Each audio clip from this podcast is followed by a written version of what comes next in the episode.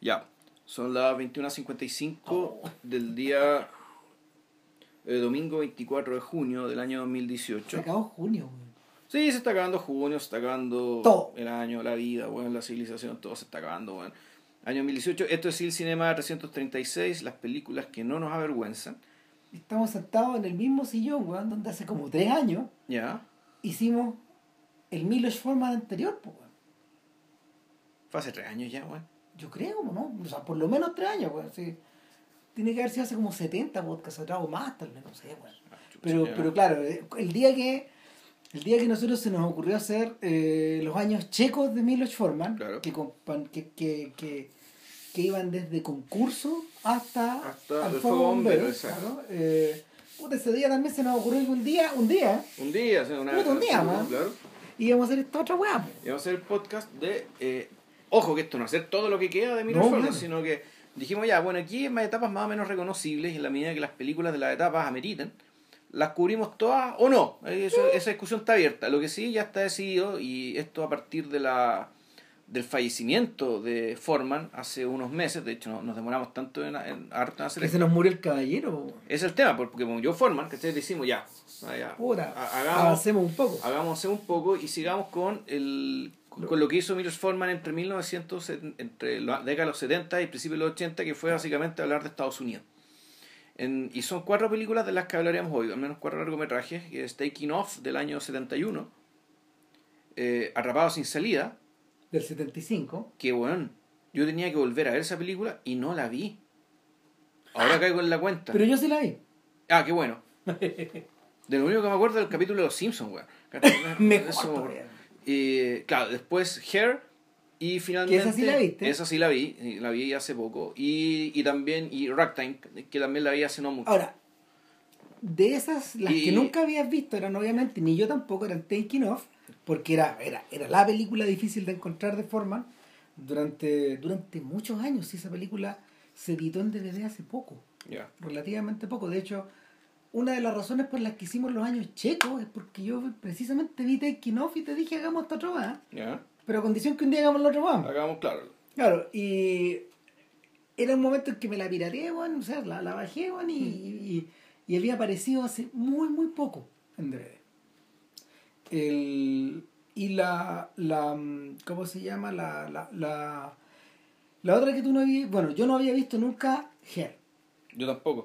No, y Ragtime tampoco. Sí, dos Yo Ragtime, yo Ragtime sí la había visto en grandes eventos. Ya, ah, ya. De Canal 13 hace la porrada de años, por lo menos 35. Chucha, ya. Claro.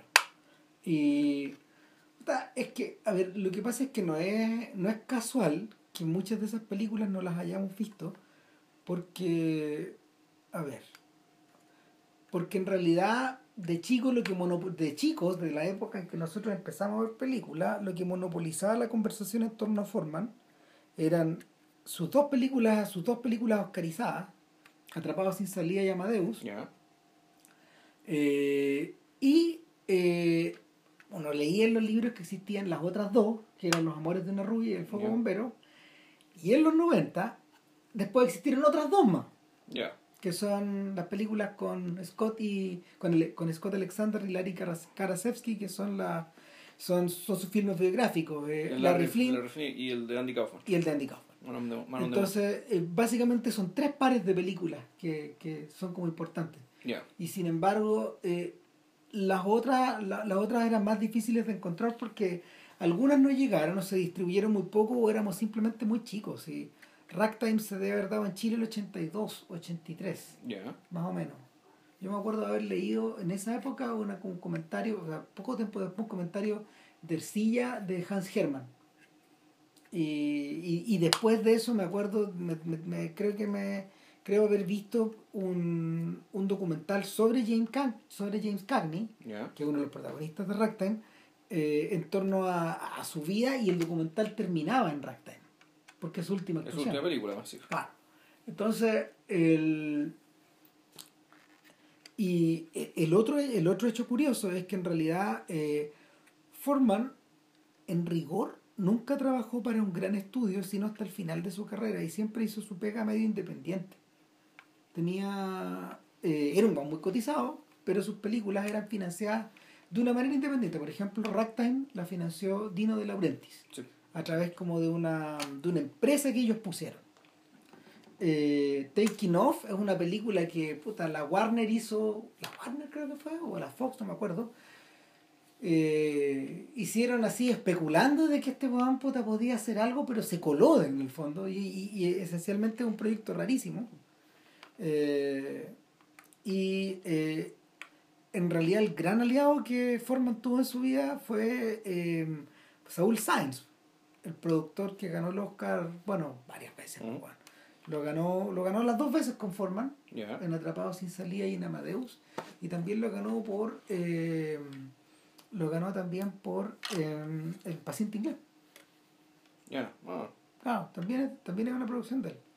Y, y Pero eso claro, era Miramax además, ¿no? eh, sí, pero era distribución. En Ya. el fondo, Miramax distribuye la producción. claro, el caso de Science es como el caso de Graham King, que es el productor de Scorsese, que en el fondo son gallos que son gallos que acompañan a estos viejos weón, y ponen las luces, son, pues, son millonarios. weón. Pero, entonces estos weones ponen son la, mecenas, en el fondo. exacto, ponen la plata, weón, claro. No son buenos muy fáciles tampoco, porque en el caso weón, de en el caso weón, de, de, de Science, weón, no, un viejo culiado, bueno. Ese weón se hizo millonario robándole plata weón, a, a Creedence, pues, weón. Porque, Ah. porque Fantasy, el era dueño de un sello que se llamaba Fantasy Fantasy, donde tenía fichado a Creedence y se forró con el contrato, porque los cabros eran muy, muy jóvenes y firmaron cualquier weá, pues, weón. Estos weones, puta. Los cagaron, pues, weón. Mm. Y, y el estudio de cine se financió con esa plata. Mira tú. Ahí tenéis, pues, weón. Bueno, en fin. No será el primero ni el último viejo. No. Se, se murió hace poco en todo caso. Caballo. Y, y ayudó a Forman, de hecho, a hacer Los Fantasmas de Goya, pues. También, que fue la última película de él y probablemente también la última de Sáenz. Ahí estoy medio perdido, pero puede que puede que sí. Eh, entonces,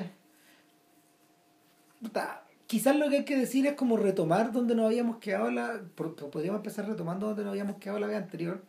Y es que eh, el estreno del Fuego Bombero significó para Forman weón, autoecharse weón, de Checoslovaquia. Incluso antes de llegar a Cirque Moscú. Claro, an- antes, po, o sea, esto era la condenación, esa película fue la cagada, o sea, Pero alcanzó a ser estrenada. sí, no, fue estrenada y quedó el incendio. Eh, es que ahí está el tema. Primera decisión. ¿Por qué no fue censurada esa película? Porque, porque los mecanismos de control, a ver, no es que los mecanismos de control hayan estado vueltos locos, ni hayan, ni hayan estado dados vueltas, pero, pero el, había algo que definitivamente permitía que películas como Margaritas Mm. o como el fuego bombero se realizaban al interior del país. Ahora, lo, lo insólito es que son películas contestatarias de una forma que ni los gringos, que eran una supuesta sociedad libre, Mm. tenían a su interior. Tenían en su interior. O sea, son películas realmente revulsivas. Eh, a lo mejor Jerry Lewis weón, tiene escondido dentro de la comedia, el weón hizo cosas así de, de incendiarias en algún momento, sobre todo esta película que tanto le gusta a Rosenbaum, Hardly Walking, que en el fondo es una película contra Reagan.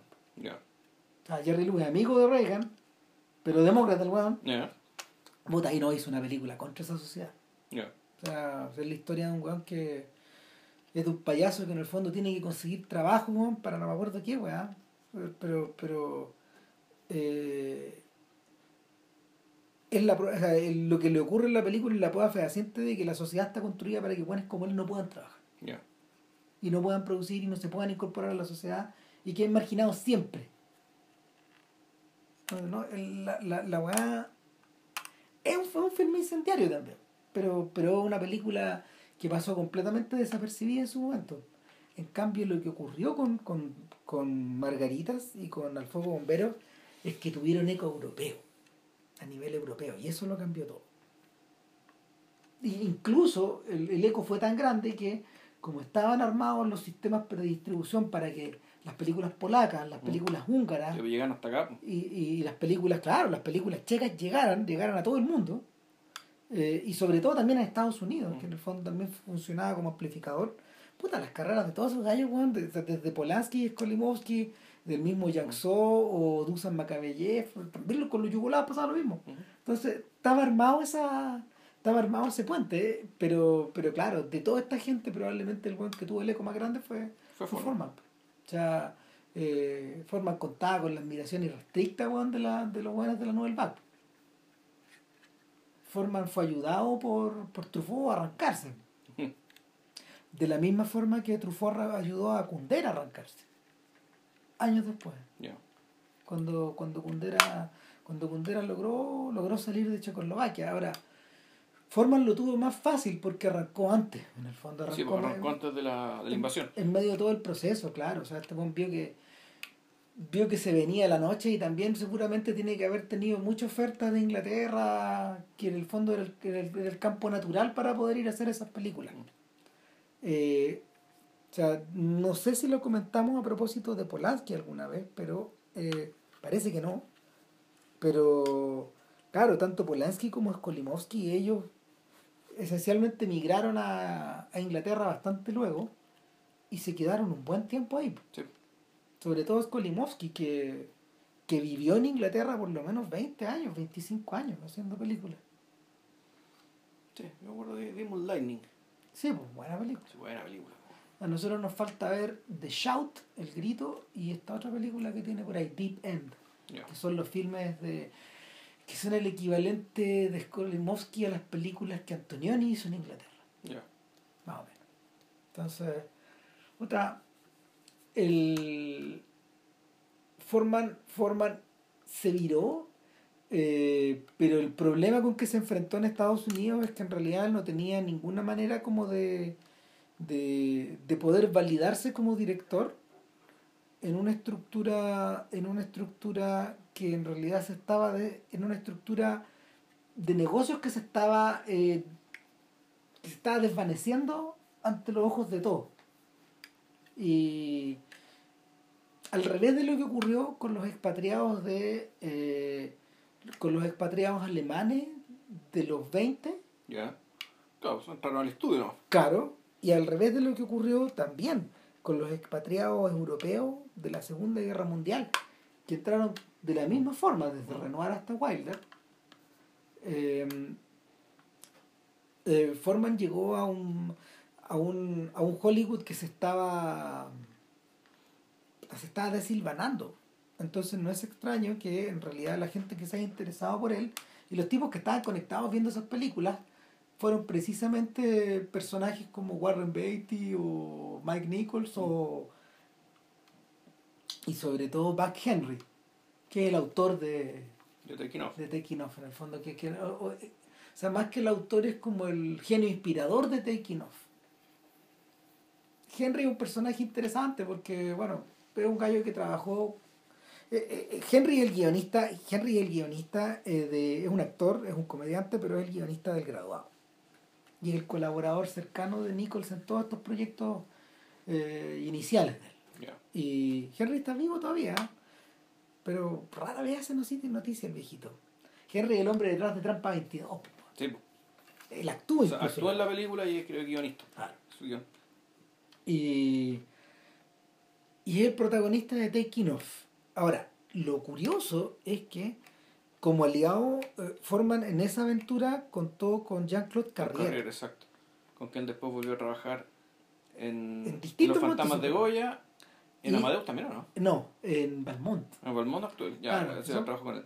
en el fondo eh, y también y ellos también hicieron la mm, ellos también hicieron el guion del último proyecto de Forman que era sobre la conferencia de Múnich Ya. Y que no. no eh, eh, de los 20 y que no, no, ya no ya no había plata para en Múnich, la conferencia. No, por el 38 es eso, ¿no?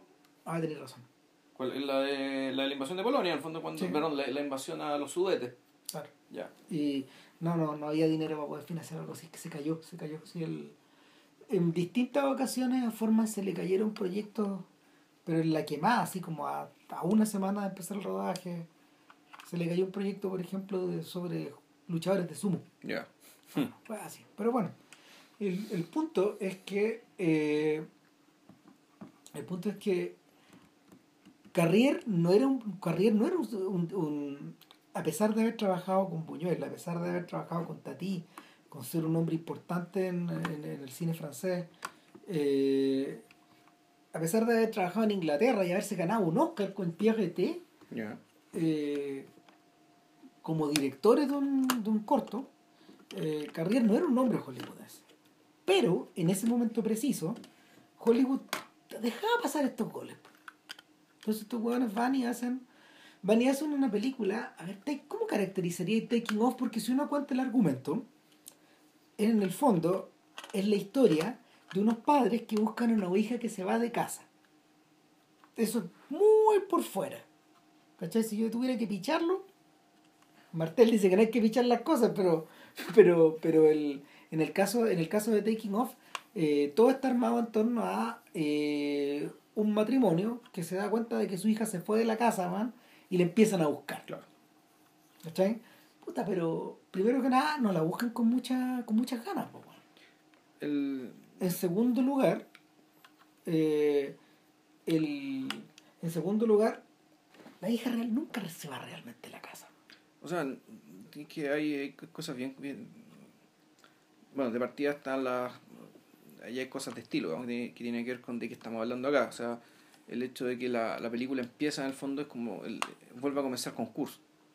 en rigor. O sea, la segunda mitad de concurso, eh, uno debe decir que la que está, est- est- aquí el buen re- relanza su carrera en Estados Unidos, que está ahí, citando a, a concurso Y citándolo abiertamente. citando, claro, citando indisimuladamente como y dando un parte, un parte una pista falsa, pero en realidad no es todo una pista No. falsa, ahí, que es que ya, aquí vamos a hablar de, volvemos, el tema, el tema es la brecha generacional, la, y por brecha entendemos la, la incapacidad de que una generación le traspase a la siguiente aquello que le parece importante, en el caso de en el caso de las películas checas, ahí esto tenía efectos políticos porque claramente lo que la, la brecha generacional, es decir, la inadecuación de los jóvenes respecto de lo que de lo que planteaba el mundo adulto, particularmente el mundo adulto eh, eh, armado, digamos, ¿cachai? o moldeado por el marxismo.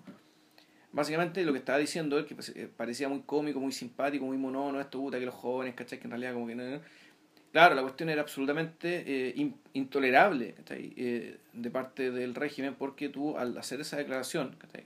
al decir, ¿sabes que Los cabros están en otra, o al decir que pun, esto no, no podías hacer ¿cachai? Revolu- gente revolucionario, digamos, ¿cachai? Mm. con estos cabros, con las cosas que le interesan, con la forma de ser que tienen ellos. Claro, tú puedes generar situaciones muy cómicas, muy divertidas, muy simpáticas, un poco dramáticas, pero en realidad lo que estáis diciendo es que el régimen no es viable. O sea, Claro. no es viable a futuro. El, no- y no solo la forma. Cuando uno ve las cuando uno ve, por ejemplo, a J.D. Menzel, hicimos un podcast pues. sobre los trenes rigurosamente vigilados. Hicimos el podcast de, De eh, Margarita. de las margaritas. Na- todavía no hemos hecho nada sobre Jan Nemec y todavía no hemos hecho nada sobre Iván Passer. Ni, pases, claro. Pero las películas de ellos, que en el fondo son contemporáneos de, de Forman y, y colaboraron con Forman, No, claro, estos buenos se conocían todos. trabajaron juntos, porque en ese momento era muy grande, todas giran en torno a lo mismo. Es distinto a la pega de, de František Blaschil. Pero está preocupado otra cosa, claro. Claro, él, él, él, él está habitando en el fondo un mundo que Él venía a otro lado. es, es más cercano es más cercano a Tarkovsky y, y los temas son más parecidos de Tarkovsky bueno, y Marqueta Lazarova, que es una película contemporánea de todo eso, está, preocupado de problemas de siglos. Exacto. De problemas de siglo, de problemas de identidad nacional, ¿cachai? Claro. Respecto de su, la relación con Alemania, ¿cachai? Que, que- Claro. y con, con- o sea, con- más, que más Alemania como más, más bien con la germanidad, ¿cachai? Claro. Ya, el, Pero, lo, lo- pero claro, estos cabros están preocupados precisamente esta weá, de fondo, y, y que también, pues, es lo que, y también lo dijimos en su momento, el, nosotros creemos que eh, Raúl Ruiz nos explica sin esta gente. sin esta gente, sin la preocupación de esta gente. Directamente no se explica.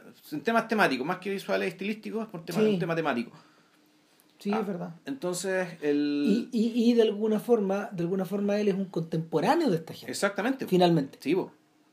Sí, pues, sea, compañero de generación, sí. Puta, por estar en Chile a lo mejor empezó más tarde, ¿no? pero, pero claro, eh, puta, la- la- la- a ver. Claro, la- pero a diferencia que él no está preocupado de la generación nueva, sino que está preocupado, digamos, de la identidad, de, de, claro, de, de, de Chile, el fondo, de, y de Chile, de los chilenos, y el lenguaje chileno como posible como posible receptáculo, digamos, que del, del discurso revolucionario, digamos, que estaba muy en boga, del cual él, además él creía a su particular manera. Sí, exacto. El, en el caso, en el caso de, en el caso de concurso, concurso, eh, es, un, es un mediometraje, es una película bastante corta, en torno a un concurso de talentos, donde Porque son dos mitades. son dos mitades.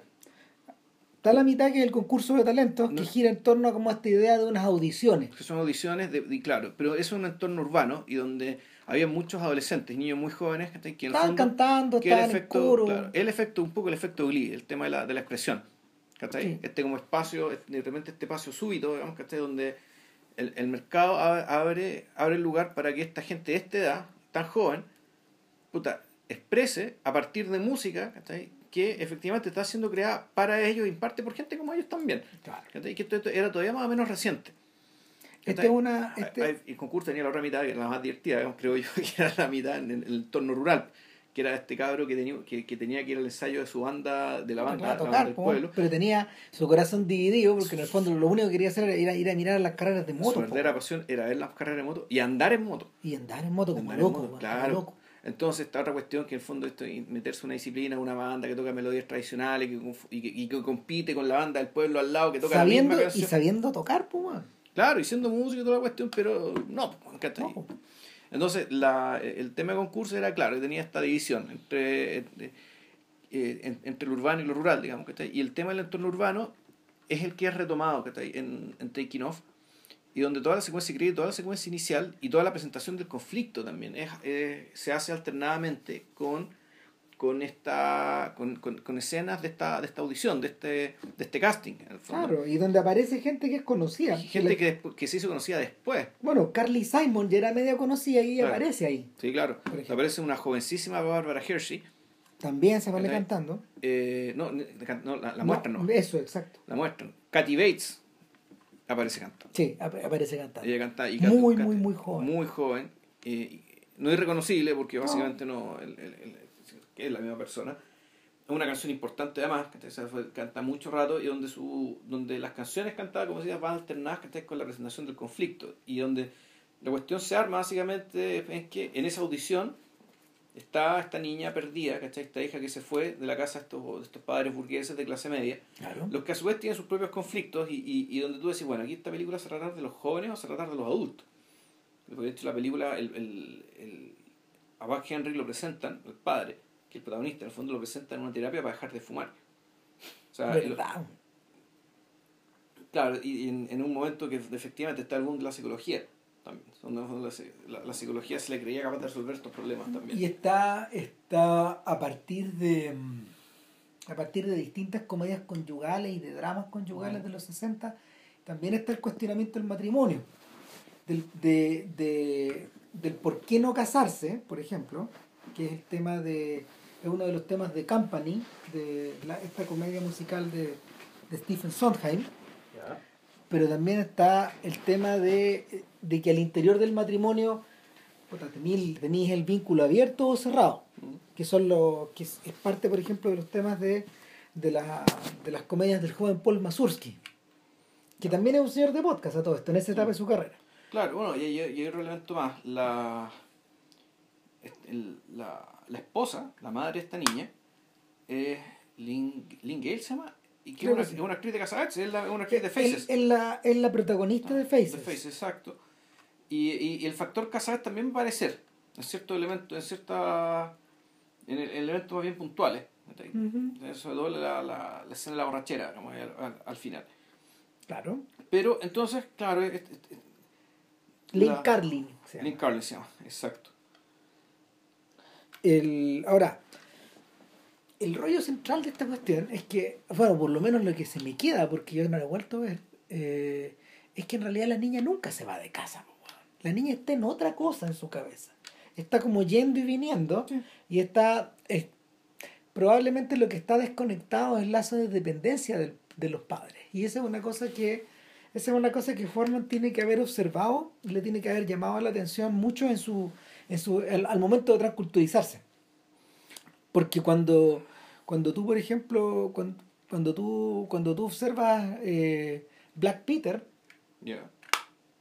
eh, Black Peter es una película precisamente acerca de, de la tirantez de este diálogo entre padre e hijo, weón, y puta, y este pendejo que no quiere trabajar, que lo mandan a hacer puta, Hacer de sapo en el supermercado. a- a- a- en el supermercado del, del pariente, pues, Y, a cumplir un rol dentro de la sociedad, y este no quiere, no quiere y no quiere. Y el y lo, lo, que, lo, que, lo, que le, lo que le llamó la atención notoriamente a, a Forman, y, y no solo ahí, sino que eso, eso se prolonga, eso ese interés se prolonga por los 70, es esta idea de la repentina independencia que puedes tener respecto de tu familia, de tu pasado, de tus amigos y de tu entorno cultural. Romper. Romper o no romper. ¿Cómo rompes? Y, y da la sensación de que da la sensación de que para la niña cuando la película se inicia ese lazo es tenue pero no solo de parte de ella sino que también de parte de los papás cuando sobre todo en esta escena uno se da cuenta en esta escena en que en esta escena en que finalmente ya puta va Henry en medio en medio de su crisis va a buscar a la cara y da jugo mm. da jugo da jugo, da jugo en el sentido, por ejemplo, que gente como él en la en pantalla, o, o Jack Lemmon, o Dustin Hoffman, o, o Warren Beatty lo hicieron en, en, la, en sus respectivos papeles protagónicos y la relación que estos protagónicos tenían respecto de, las, de, los, de los vínculos sociales. O sea, permanentemente esto, estas estrellas bueno, no en el caso de Henry, que nunca lo fue, pero, pero por ejemplo, en el caso de Lemon, en el caso de, de, de Beatty o en el caso de Nicholson también, eh, está esta sensación de separación. Esta, esta, esta, sensación de, de, que en el fondo estos sujetos están aparte. Y, y por más que y por más que alguien como, como este padre supuestamente preocupado del destino de su hija trate de trate de atinar, digamos, y finalmente termine en el mismo como, contagiado de esta de esta de esta despreocupación hippie mm.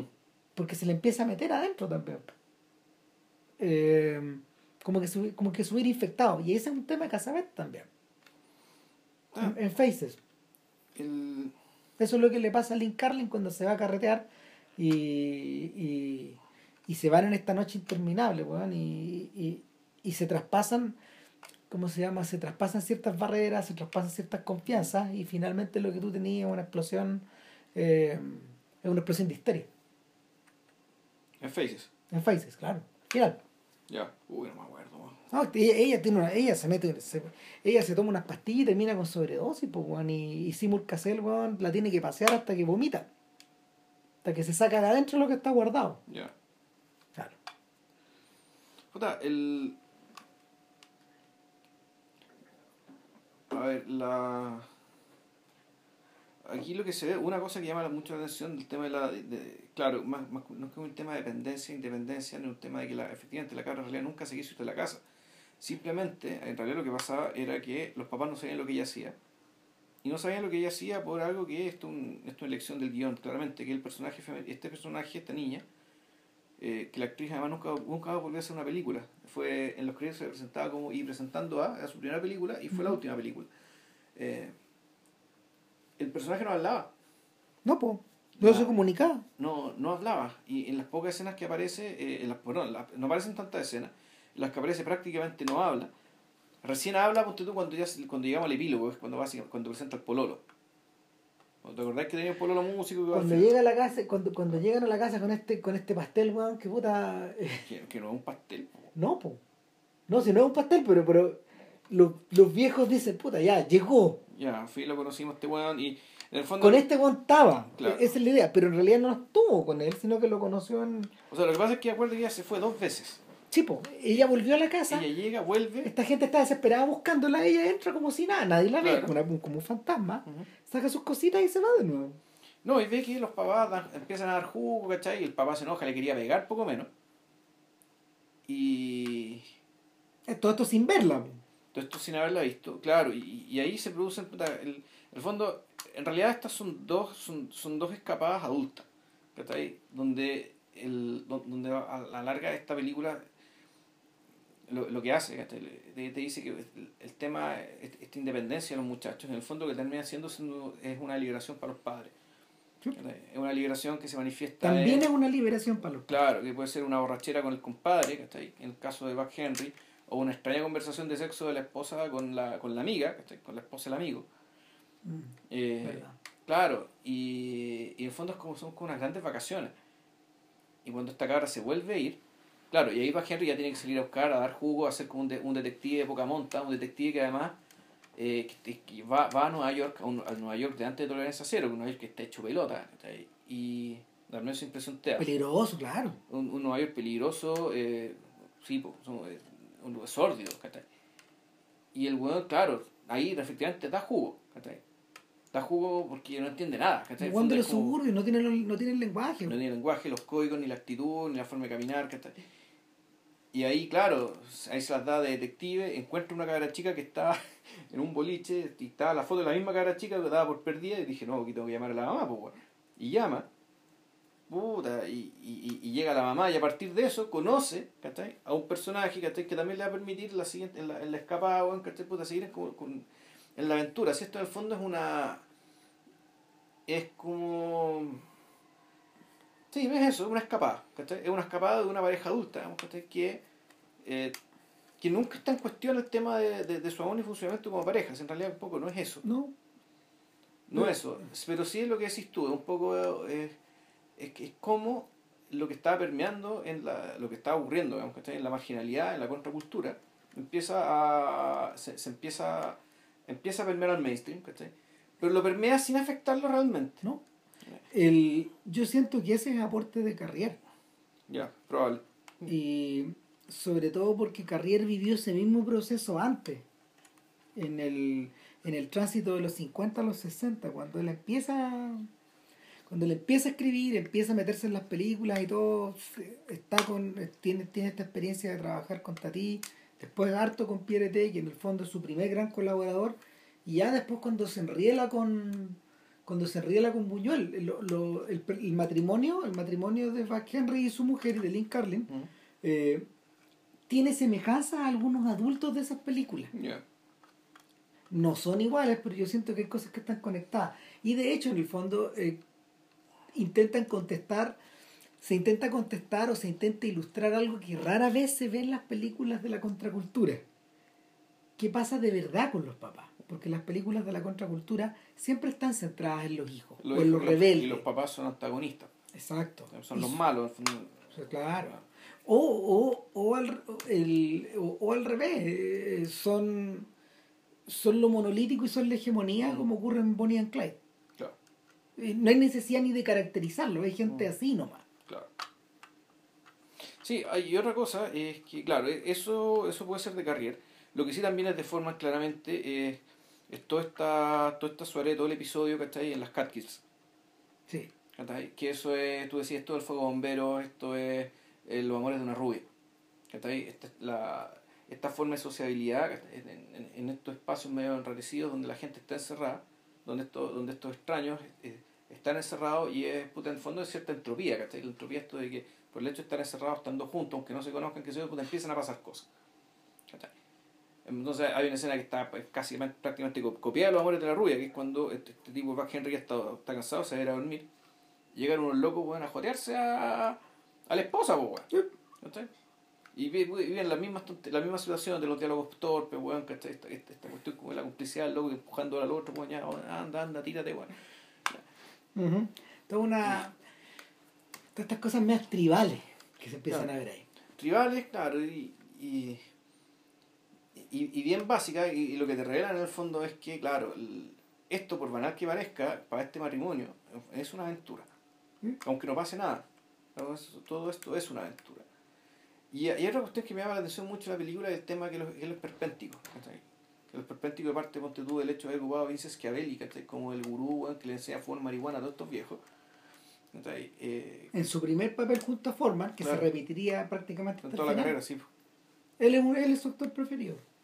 Claro, y, y, y el punto es, él está por un lado, por otra parte, cuando empieza a mostrar las caras que van a la audición, también escoge con mucho cuidado gente con caras realmente muy extrañas. Muy, muy, muy, muy extrañas. Algunas derechamente, bueno, que uno podría decir son muy feas, ¿cachai? Porque son rasgos rarísimos, ¿cachai? Combinaciones de las distancias de los ojos con la boca, el tamaño de la boca, ¿cachai? Ahí. Y, y, y hay una, y eso, y eso es deliberado.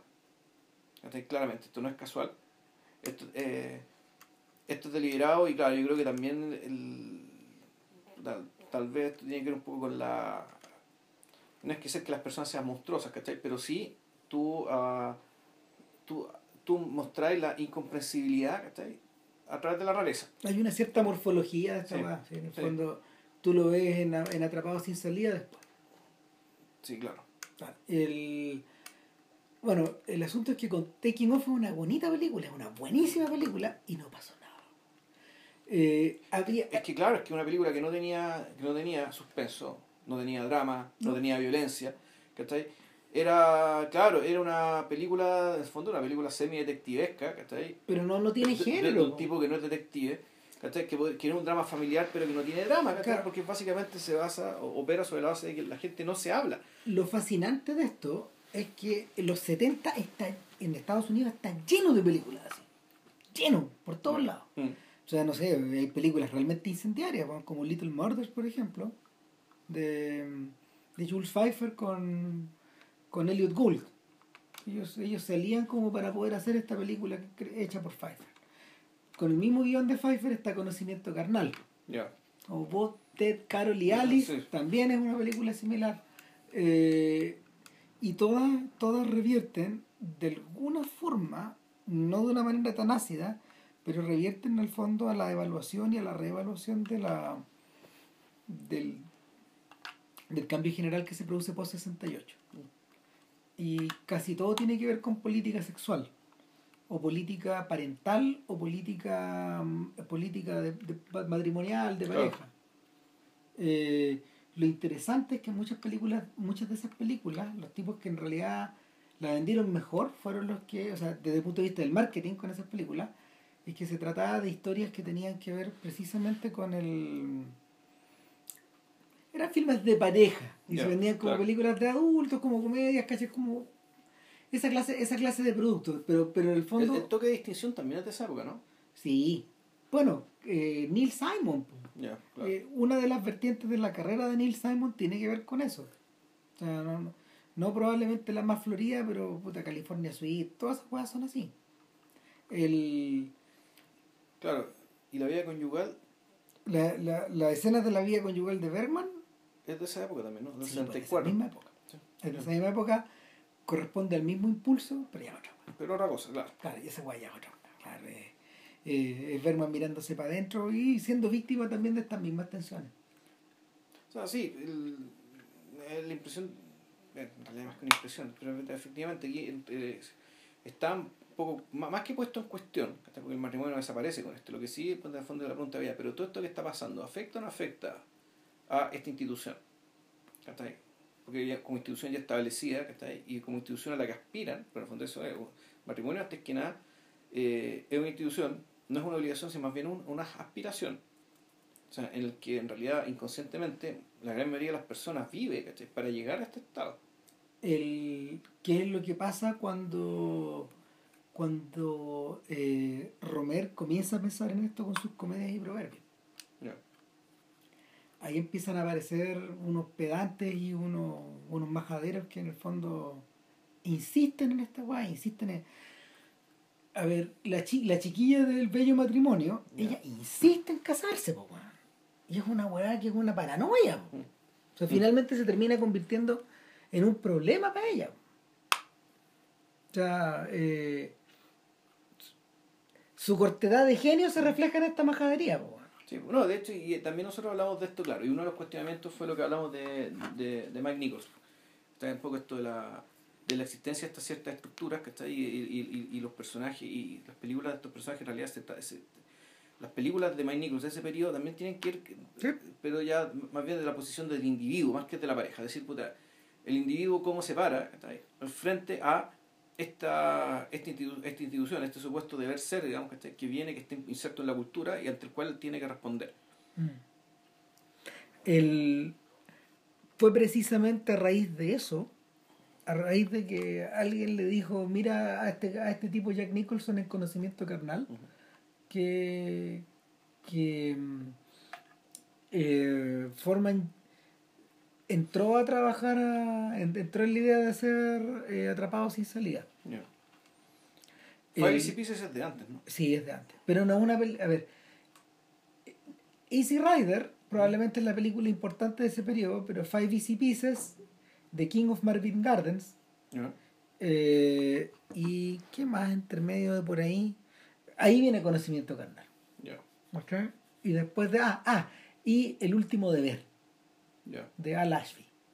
En el fondo, eso corresponde a esa etapa de, de la carrera de, de Nicholson que después, bueno, de- eh, se meten a- en Atrapados sin salida justo después de hacer El pasajero. Claro. Y, y el. Háblame de, estar conectado, de, estar conectado al Zeitgeist, Sí, pues, bueno. sí, no, bueno, Te pasaste. Nicholson se pasó. Se pasó el weón. No, es el- yo creo que eh, es una carrera más perfecta que la de Al Pacino en esos años. Porque Al Pacino, ¿qué tiene? Al Pacino tiene eh, Panic in Needle Park, que es una buena película, pero no es una película que lo proyectara hacia ningún lado.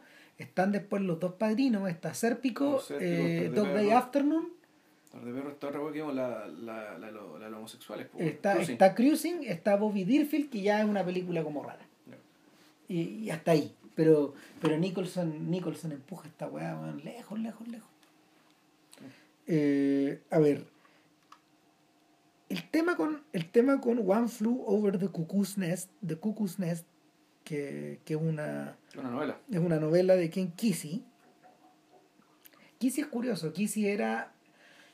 Kesey es un weón que escribió este libro eh, después de servir él como nochero en una. en un ala. eh, precisamente en el ala donde transcurre, esta- donde transcurre la historia. Pero que Que- también escribió Trampa 22, ¿no? Estoy Eh, no, no, no, ese es Joseph Heller. Heller, ya. Pero es gente que pertenece a la misma generación. Es Kesey, es Kerouac, es Heller, es Vonnegut, todos ellos. Todos ellos que en el fondo son novelistas que fueron bastante adaptados al cine y que giran, y sus películas giran, sus, sus novelas giran en torno un poco a lo mismo. Ya. Pynchon probablemente, Pynchon probablemente es el, es el gran artista de, de- de estos gallos. Y, y es el más joven. El gran artista y el más joven de esta gente. Y en el fondo todo, todo, todo este mundo termina en estas novelas de, de Pynchon, pero, pero el, lo que ocurría con estos gallos anteriores es que estaban todos medios conectados en el fondo por la contracultura, por el mundo beatnik y por la sensación de estar marginados. Kesey era un sujeto que en el fondo, como te decía, era nochero en, en un, En un manicomio, en un manicomio, pero en esta ala más soft y él estuvo en contacto con, con- él estuvo en contacto con, con esta gente y eh, él se ofreció en ese tiempo a participar en experimentos con medicamentos y con LSD y con mescalina y de hecho allí fue cuando se enganchó con esta weá porque eh, cuando conoce a Kerouac y cuando conoce a, cuando conoce a los Beats él viene del otro lado él viene como de la experiencia pura y dura de haber vivido todo este periodo así. Eh, porque los beats en el fondo, eh, para los beats en el fondo esto era una experiencia artística. Y era, era el romper y el, el atravesar y el San Francisco y el, la conciencia alterada, etcétera En realidad para este otro weón no, para, para, Era la pega. para este weón era la pega y era, una, y era una vía de escape. Entonces escribe las novelas, escribe las novelas pensando en eso y la novela rápidamente, eh, eh, rápidamente censurada en muchos lados, es adaptada al teatro y ahí es donde la toma Kirk Douglas. Ya. En un periodo de su carrera en que él vuelve al teatro y él compró, el- él compró la él compró la adaptación y los derechos del de- él compró la adaptación de Dan Basserman y los derechos del libro de Kissy eh, con la intención de hacer la película él. Joseph McMurphy. Sí, él fue McMurphy en el teatro, Kirk Douglas. en Broadway. Pero es mucho mayor él, pues. Pero es que, pero claro, po, pero, eh, pero fue, fue McMurphy el año 64, si el libro es del año 62, por ahí, y transcurre precisamente la película en el 63. Ya. O sea, de hecho, el... ¿por qué transcurre en esa época? Porque en esa época se plantea un tema que se llama la desinstitucionalización. Es decir, eh, sacar de los manicomios a gente que de verdad había sido encerrada 15 o 20 o 30 años antes. Por pura ineptitud del sistema, ¿no? Exacto. Lo- creo que lo comentamos a propósito de, en esta, a propósito de, de mm, cuando, cuando hicimos cuando hicimos este documental de Adam Curtis. ¿Ya? Ah, ya. ¿cachai? Cuando se hablaba, exactamente, cuando se hablaba de la estructura del manicomio en Estados Unidos, que en el fondo, bueno, puta, la gente, la gente que se iba para allá, incluso era gente con problemas, mm, no, no estaban totalmente locos, varios, varios de esos casos. No, la gente no sabe qué hacer con ella, porque era gente que no. Puta, no, no eran delincuentes peligrosos, no, No. no, no pueden ir a la cárcel, ¿cachai? Pero, Pero- hay gente que no, no era capaz de trabajar, o sea, porque no, puta, no, no, no, no, se llevaba bien con las disciplinas, ¿cachai? Weón, no, se funcionan los horarios. El caso de McMurphy era un poco eso. O sea, era- Y era que precisamente, no- claro. po, cuando el weón llega, no sabemos qué hacer con este weón. Este weón lo metimos, a la, lo metimos a la cárcel porque en el fondo el cometió violación, pero la, la chiquilla menor de edad eh, que, a la que supuestamente se violó no lo denunció. Entonces, O sea, fue consentido, y, supuestamente. y- claro, pero, pero igual... cuando, claro, la ley decía que es violación. y no, Eh, no, claro, el weón se fue para adentro, pero ahí empezaron los problemas, po, porque el weón, el weón no colaboraba, no trabajaba, causaba puros problemas, dejaba puras cagadas, salió libre, cometió weón, como cuatro asaltos, entonces el, se transformó en una rémora del sistema. Volviendo a ver la película, yo me acordaba todo el rato de Cool Hand Luke, de Stuart Rosenberg, que también es de podcast, que, que en el fondo eh, eh, Luke en la película, puta, es un tremendo desadaptado, weón. Es, un, es, un, es, un, es un pendejo, weón, de la edad de un, de, de un James Dean. Eh, un tipo mayor igual, un poco, eh, interpretado por Paul Newman. Y es un weón que en el fondo, weón, puta, entra a la película dejando la cagada una noche, weón, de borrachera, weón, en la calle. Lo toman preso eh, y el sistema no sabe qué hacer con él. Termina termina en un lugar exactamente igual. No termina en un manicomio, pero termina en una cárcel de baja seguridad, weón, pero se mete más el problema, weón, y lo llevan con un chain gun y ahí termina trabajando. La historia transcurre también en un tiempo anterior. Y, y Luke es un weón que también es una remora del sistema. No, no se puede trabajar con este weón. Y huevea, y huevea, y huevea, y exalta a la gente, weón. Mm. hasta que la maquinaria le tiene que pasar por encima. Entonces, eh, la película, la película, igual tal como Luke es del año 68-69, se llama La leyenda del indomable en español. Y, y, sigue la misma trayectoria, es decir, entre este desadaptado, entre este desadaptado a una mm, a un espacio de confinación eh, y en este espacio de confinación entra en relación con los personajes. En este caso era, era Harry D. Stanton, por ejemplo, y había personajes de ese tipo. Ya. No me acuerdo si estaba Dennis Hopper, ponte que haya estado, no sé, puede ser. Warren Oates, esa clase de weón. Ya. estaba. Claro, puede ser lo mismo. Era que no, Claro, entonces, todo bueno con cara desadaptado, weón. Y, y el y lo que lo que te encuentras ahí es que se produce se produce esta instancia donde este tipo empatiza con esta gente eh, alcanza a comprender un poco el drama y ve, ve la injusticia y se revela contra, esta- contra esa injusticia eh, por un lado juguetonamente pero por otro lado con una rabia que con una rabia que proviene más allá de una de un deseo de quebrar el sistema pero el sistema te quiere Claro. y esa, esa es la estructura. Y es exactamente igual. Ahora, eh, sería interesante saber de, si Luke a su vez agarró un poco el tema de Kissy. De la novela. De la novela, Claro. claro. El, el- porque el, el- libro sí causó impacto. Y el, el montaje, el montaje no tanto, pero Douglas nunca se quiso deshacer de esta. Ya. y la tuvo ahí hasta que eh, hasta que cuando su hijo problema Michael Douglas le le cómo se llama le dijo le dijo a su hijo que quería empezar a producir películas eh, después de haber hecho después de haber actuado en las calles de San Francisco y toda esta weá, eh, el viejo weón puta le pasó los derechos y eh, ahí ahí entra ahí entra Saul Sáenz hasta a esta historia. Y el y rápidamente se arma rápidamente se arma un elenco weón, que, que igual a su manera es legendario. Porque está, bueno, está Danny DeVito, que era, que era, el mejor amigo de Douglas, interpretando un papel eh, que es prácticamente su debut en el cine. Está... había, con él- había actuado con él en el teatro, la misma obra, ¿no? Eh, no, o sea, no, no, no. No, o sí. Estoy medio perdido. Puede que sí, weón. Ah, no. DeVito había actuado en un segundo montaje. Ya. eh, y, de, en el mismo papel. En el papel de Marini. Ya. Que, que este, que, que este señor como muy tímido en el fondo, que es muy tímido, que es muy temeroso lo que pasa, etcétera. Eh, está Brad Dourif. Está Brad Dourif en una de sus primeras intervenciones también. Está, eh, está, el- Schiavelli. este- está Schiavelli. Está el Doc. ¿Cómo se llama ese actor? Eh, el Doc. Oh, no el Doc de Volver al Futuro. Ah, sí, pues. Christopher. Christopher Lloyd. Lloyd, Claro. Y, y ¿cómo se llama? Y está, está el indio. ¿cómo se llama? Will... No, el no me acuerdo. Y bueno, y, y la, y la enfermera jefe, aunque la protagonista Fletcher. Louise Fletcher, que ganó el Oscar también. Claro. Esta es una de las pocas películas que ha hecho, eh, ¿cómo se llama? Que tiene el pentacampeonato. Porque Sí, son, como, son como cuatro películas en la historia. Mejor película, mejor guion. ¿o no? Sí, mejor director. Ah, mejor director, Mejor actriz y principal, mejor mejor actor. actor principal.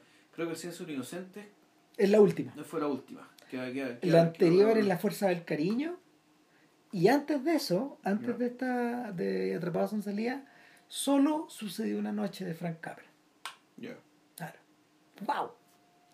Y el, las cinco categorías principales, en el fondo. Y.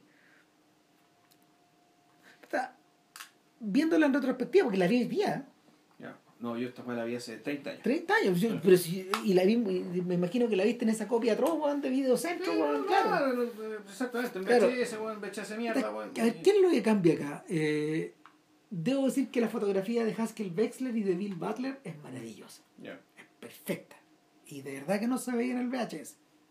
Ya. Eh, y ahí la película ha tenido suerte, ha tenido muchas ediciones en DVD y en Blu-ray, porque bueno, obviamente Es un clásico, sí. es un clásico.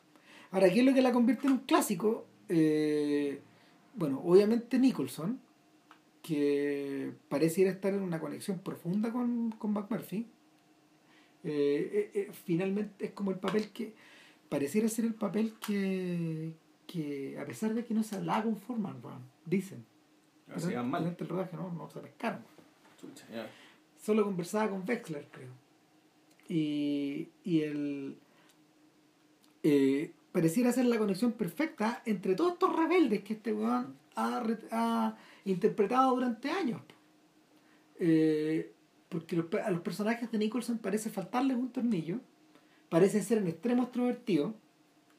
eh, son claramente son claramente hijos de una cultura de posguerra muy fuerte Pero creo que este es el, sí, de los papeles que me encuentro, que yo recuerdo, este es el primer papel donde uno, el, eh, el antagonista, un antagonista claro, es un otro, sí po. un otro, un, otro fijo, estable, ¿cachai? Que tiene, que tiene estructura. ¿Cachai? Con las otras películas, puta, no sé, con Five Easy Pieces, ¿cachai? Hay problema, es un problema de, de adecuación personal a ante ciertas estructuras que se le ofrecen, a un universo al mundo Claro. completo pero que se le da opciones, ¿cachai? Ninguna de las dos opciones, y trata de oscilar entre una y la otra, resulta que ninguna de las dos le sirve. no en el- Five Easy Pieces es eso, en, el- es, en- un... en The King of Marvin Gardens es Mm. precisamente lo mismo, porque es el problema que... Pero ahí él está al revés. Él representa al, al- al hermano asumido. Ya, Y Bruce Dern es el, es el émbolo que gira loco. ya. Y... Y claro, el pasajero, final, este es un personaje también que está, está escapando está escapando de sí mismo, en el fondo. Claro. Como, como, como ya lo conversamos de muy poco. Claro, el, en el resplandor, eh, el resplandor es el resplandor es el caos. El resplandor, El claro, descenso, el descenso a la... pero- infierno. no, además, y además ya es personaje ya mayor, que además que tiene un poco el peso ya no ser joven. No. Y de que ya los cartuchos se le quemaron, weón, ¿cachai? y eso, claro, desemboca en la, en la locura que nosotros sabemos. Claro. Y, y, eso, y esa es la locura que este weón lleva, que, que, que transporta al Guasón, que transporta al coronel Jessup en, en A Few Good Men y que transporta a Jimmy Hoffa en la película de Danny DeVito, que es re buena. Entonces, eh, y- ah, y que se transporta, y, a ver, lo interesante, lo interesante es que eh, cuando ya viajamos definitivamente hacia adelante, hacia los 90, hacia finales de los 90, y nos topamos con, nos topamos con Mejor Imposible, por ejemplo, Claro. Y nos topamos después con About Schmidt, ahí la situación cambia. Porque es como un regreso a, esta- a este estadio inicial. Hmm. Al estado inicial es una vuelta lenta a ese estadio.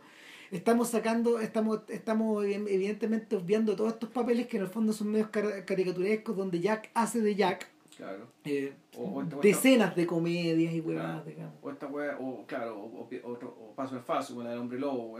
No, Porque- claro, claro. No. Weas que están fuera, están fuera de carácter, donde, donde finalmente no, no es parte como de una. Es parte, él es parte como de la caricatura, de la caricatura general. Mm. Pero no, pues estas otras weas no, pues estas otras weas están todas conectadas. Y lo que sí, lo que sí parece. A ver, lo que, lo que sí. No, ah, pero yo otra cosa, perdón, que porque esta película además es un clásico es porque yo creo que el, un poco como, no sé, por las proporciones, que es como un poco el hombre muriendo su oeste. Tiene, la- tiene, la- tiene esa lógica. Está un poco esta vocación respecto básicamente de... O sea, no solamente estés cuestionando una disciplina, una disciplina médica o científica, tú estás más bien hablando ya de los derechos humanos casi. Claro. Del, el, nivel de, el nivel de abuso de sumisión que es requerido para que el sistema siga andando. Entonces, la escena famosa que yo no veo nunca es cuando la enfermera quiebra al personaje de Brad Dourif. Que lo quiebra. Lo, lo revienta, lo somete. ¿cachai? A mí, el, yo creo que la, la, la película tiene el. Tiene, en el fondo, lo, lo que cuelga la película es la tragedia de una gran liberación que no fue. ¿verdad? Porque McMurphy era eso. McMurphy era una posibilidad, era, era, era, un poco el. Un personaje que podía, ser, que podía mejorar la vida de la gente que estaba ahí. Por, el hecho, no, por el hecho de no tener que estar ahí. O sea, por el hecho de ser el único más o menos cuerdo, digamos, que está dentro de esta gente que realmente estaba enferma y dañada y que sin embargo, claro, la se genera dentro, se genera un montón de cosas, algunas buenas, otras malas, ¿cachai? pero sí, se dan posibilidades ¿cachai? de eh, posi- po- posibilidades de, de, de mejoría, de humanización. ¿cachai? Y, claro, y todo se y, to- y todo se al carajo. Entonces, el, en, en el fondo, la, el, esto, que a la gente le gustan las canciones tristes, ¿cachai? Estas historias tristes, estas historias realmente más que tristes, trágicas, ¿cachai? De lo que pudo, de lo bueno que pudo ser y no fue. Puta, yo creo que es una.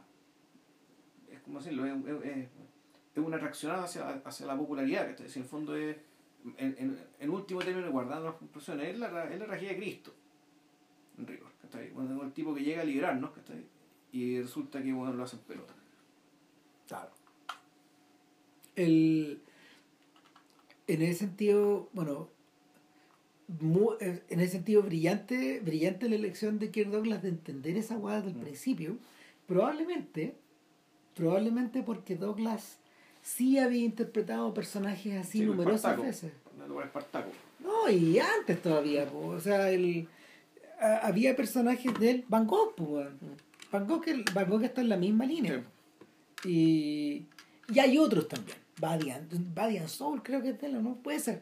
Pero, pero, pero el- el- en el fondo, el, lo- los, grandes, los grandes roles dramáticos de Douglas en los finales de los 40, 50 y principios de los 60, que, que, no, que no estuvieron dentro del noir, tenían en parte esa relación y que no, y que no en el fondo, y que no estuvieran dentro- enmarcados dentro del western, donde en general la hacía de malo. Claro. Pero el, pero claro, hay una, hay una vertiente de hecho que viene de la izquierda ahí. Sí. O sea, eh, por mucho que se haya intentado desacreditar el- el- la, la idea de que la idea de que eh, Douglas rompió las listas negras, porque eso es lo que se ha dicho en los últimos tiempos, subiéndole el perfil a Dalton Trumbo, etcétera, Ajá. que es el guionista de Espartaco. Eh, Douglas tuvo las pelotas weón, de poner el nombre de Trumbo en los créditos. Ya. Y se acabó la wea. Entonces, y el y de, y de, y de proponer y de proponer la historia de, de, de, una, de una revolución, de un cambio que no, que no, que no puede ser, porque está Claro. frenado por el sistema. Eh, buen apunte de Espartaco, porque Espartaco es básicamente lo mismo. Sí, pues. Eh, y de hecho, Espartaco está teñida de una emocionalidad que el resto de la carrera de, Tru- de Kubrick no tiene. No, no, No. está cargada de una, de, de una emocionalidad que no tiene. O sea, personajes como Antonino, por ejemplo, o- no existen en Kubrick.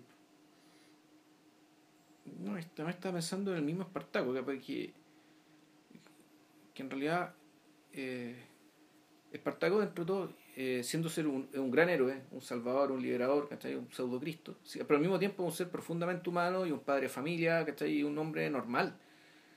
Realmente, en cierto sentido, normal, que él, lo que quiere, en el fondo, toda, esta, to- to- toda su gran lucha el fondo es para aspirar a la normalidad. O sea, es, es lo extraordinario, ¿cachai? Para lograr ser básicamente uno más. ¿cachai? Coldhouse Walker. Claro. Ya vamos a hablar de eso. Claro, y el tema es que los personajes Kubrick también no, no, son, no, no son gente normal, nunca. No, ¿cachai? No, nunca. E- Esas personas nunca nos interesaron. No. Ni que eran normal ni que aspiraban a normalidad. ¿cachai? No, porque, porque en el fondo, a ver. eh, Douglas está mirando esta escisión o esta, fis- o esta fisura. Eh, en esas películas la está mirando desde la normalidad. Desde la normalidad de padre que tenía él también. Sí. Si este weón. eh, no sé si está viva la señora, weón, pero ponte tú que sí. Ya. ¿cachai? Pero son como 70 años de matrimonio, una weá, o más, no sé. Tejo todavía está bien, ¿no? Sí, claro, 103, tiene, Ya. no, no, 101, 102, por ahí. Eh, Está en mejor estado que su hijo. No, no, ya no, no, no, está- se recuperó, se recuperó. la-. Pero bueno, bueno, por otro lado, muy bien el hijo, Douglas hijo, porque en realidad este weón comprendió, comprendió que empujar en la dirección de Atrapados sin salida era comentar acerca de los 60, de sus, de sus años 60. Claro, ya. ¿Cachai? Porque, porque Douglas es menor que, es un poco menor que Nicholson, pero en el fondo ya ellos, ellos vivieron el- la misma época. Vivieron, eh, vivieron esa misma época de cambio, vivieron esa misma, ese, esa suerte de salto, digamos. Eh, de salto generacional donde, donde, donde eh, se plantea la posibilidad del cambio y la posibilidad del cambio queda hecha, bol- queda hecha pelota. Ya. Y, y en ese sentido, en, en ese sentido, se comprende por qué razón el montaje de Atrapados sin salida en el teatro del 64 no tuvo éxito y la película, di- 11 años después, puta, fue un hito cultural Dejó la escoba. dejó la escoba. Ahora, en el, en el otro, en el otro rincón del ring está Forman que, eh, y el bueno lo ha admitido de una manera puta, de una manera bien lúcida en el fondo. Él dice lo que hice, lo que yo hice fue que vi en esta historia, mi historia. Ya. La enfermera, la enfermera Ratchet, o Ratchet o algo así, eh, eh, es mi partido comunista. El Partido Comunista Checo. Es el Partido Comunista Checo. Y, y, y McMurphy y todos los internos éramos yo, nosotros. yo y mis amigos, bueno. Éramos todos nosotros. No. Todos estos huevones que en el fondo estábamos tratando, weón, de eh, puta, hacerle frente al sistema y de escupirlo en la cara, weón. como pasa en la broma de Kundera. Que, que claro, ¿no? la broma de Kundera también él- está hecha en la misma dirección. weón. O sea, eh, hay momentos weón, en que tú te cuestionáis la, la sanidad mental de los weones que están contando la historia, porque, porque no, no puede ser, pues.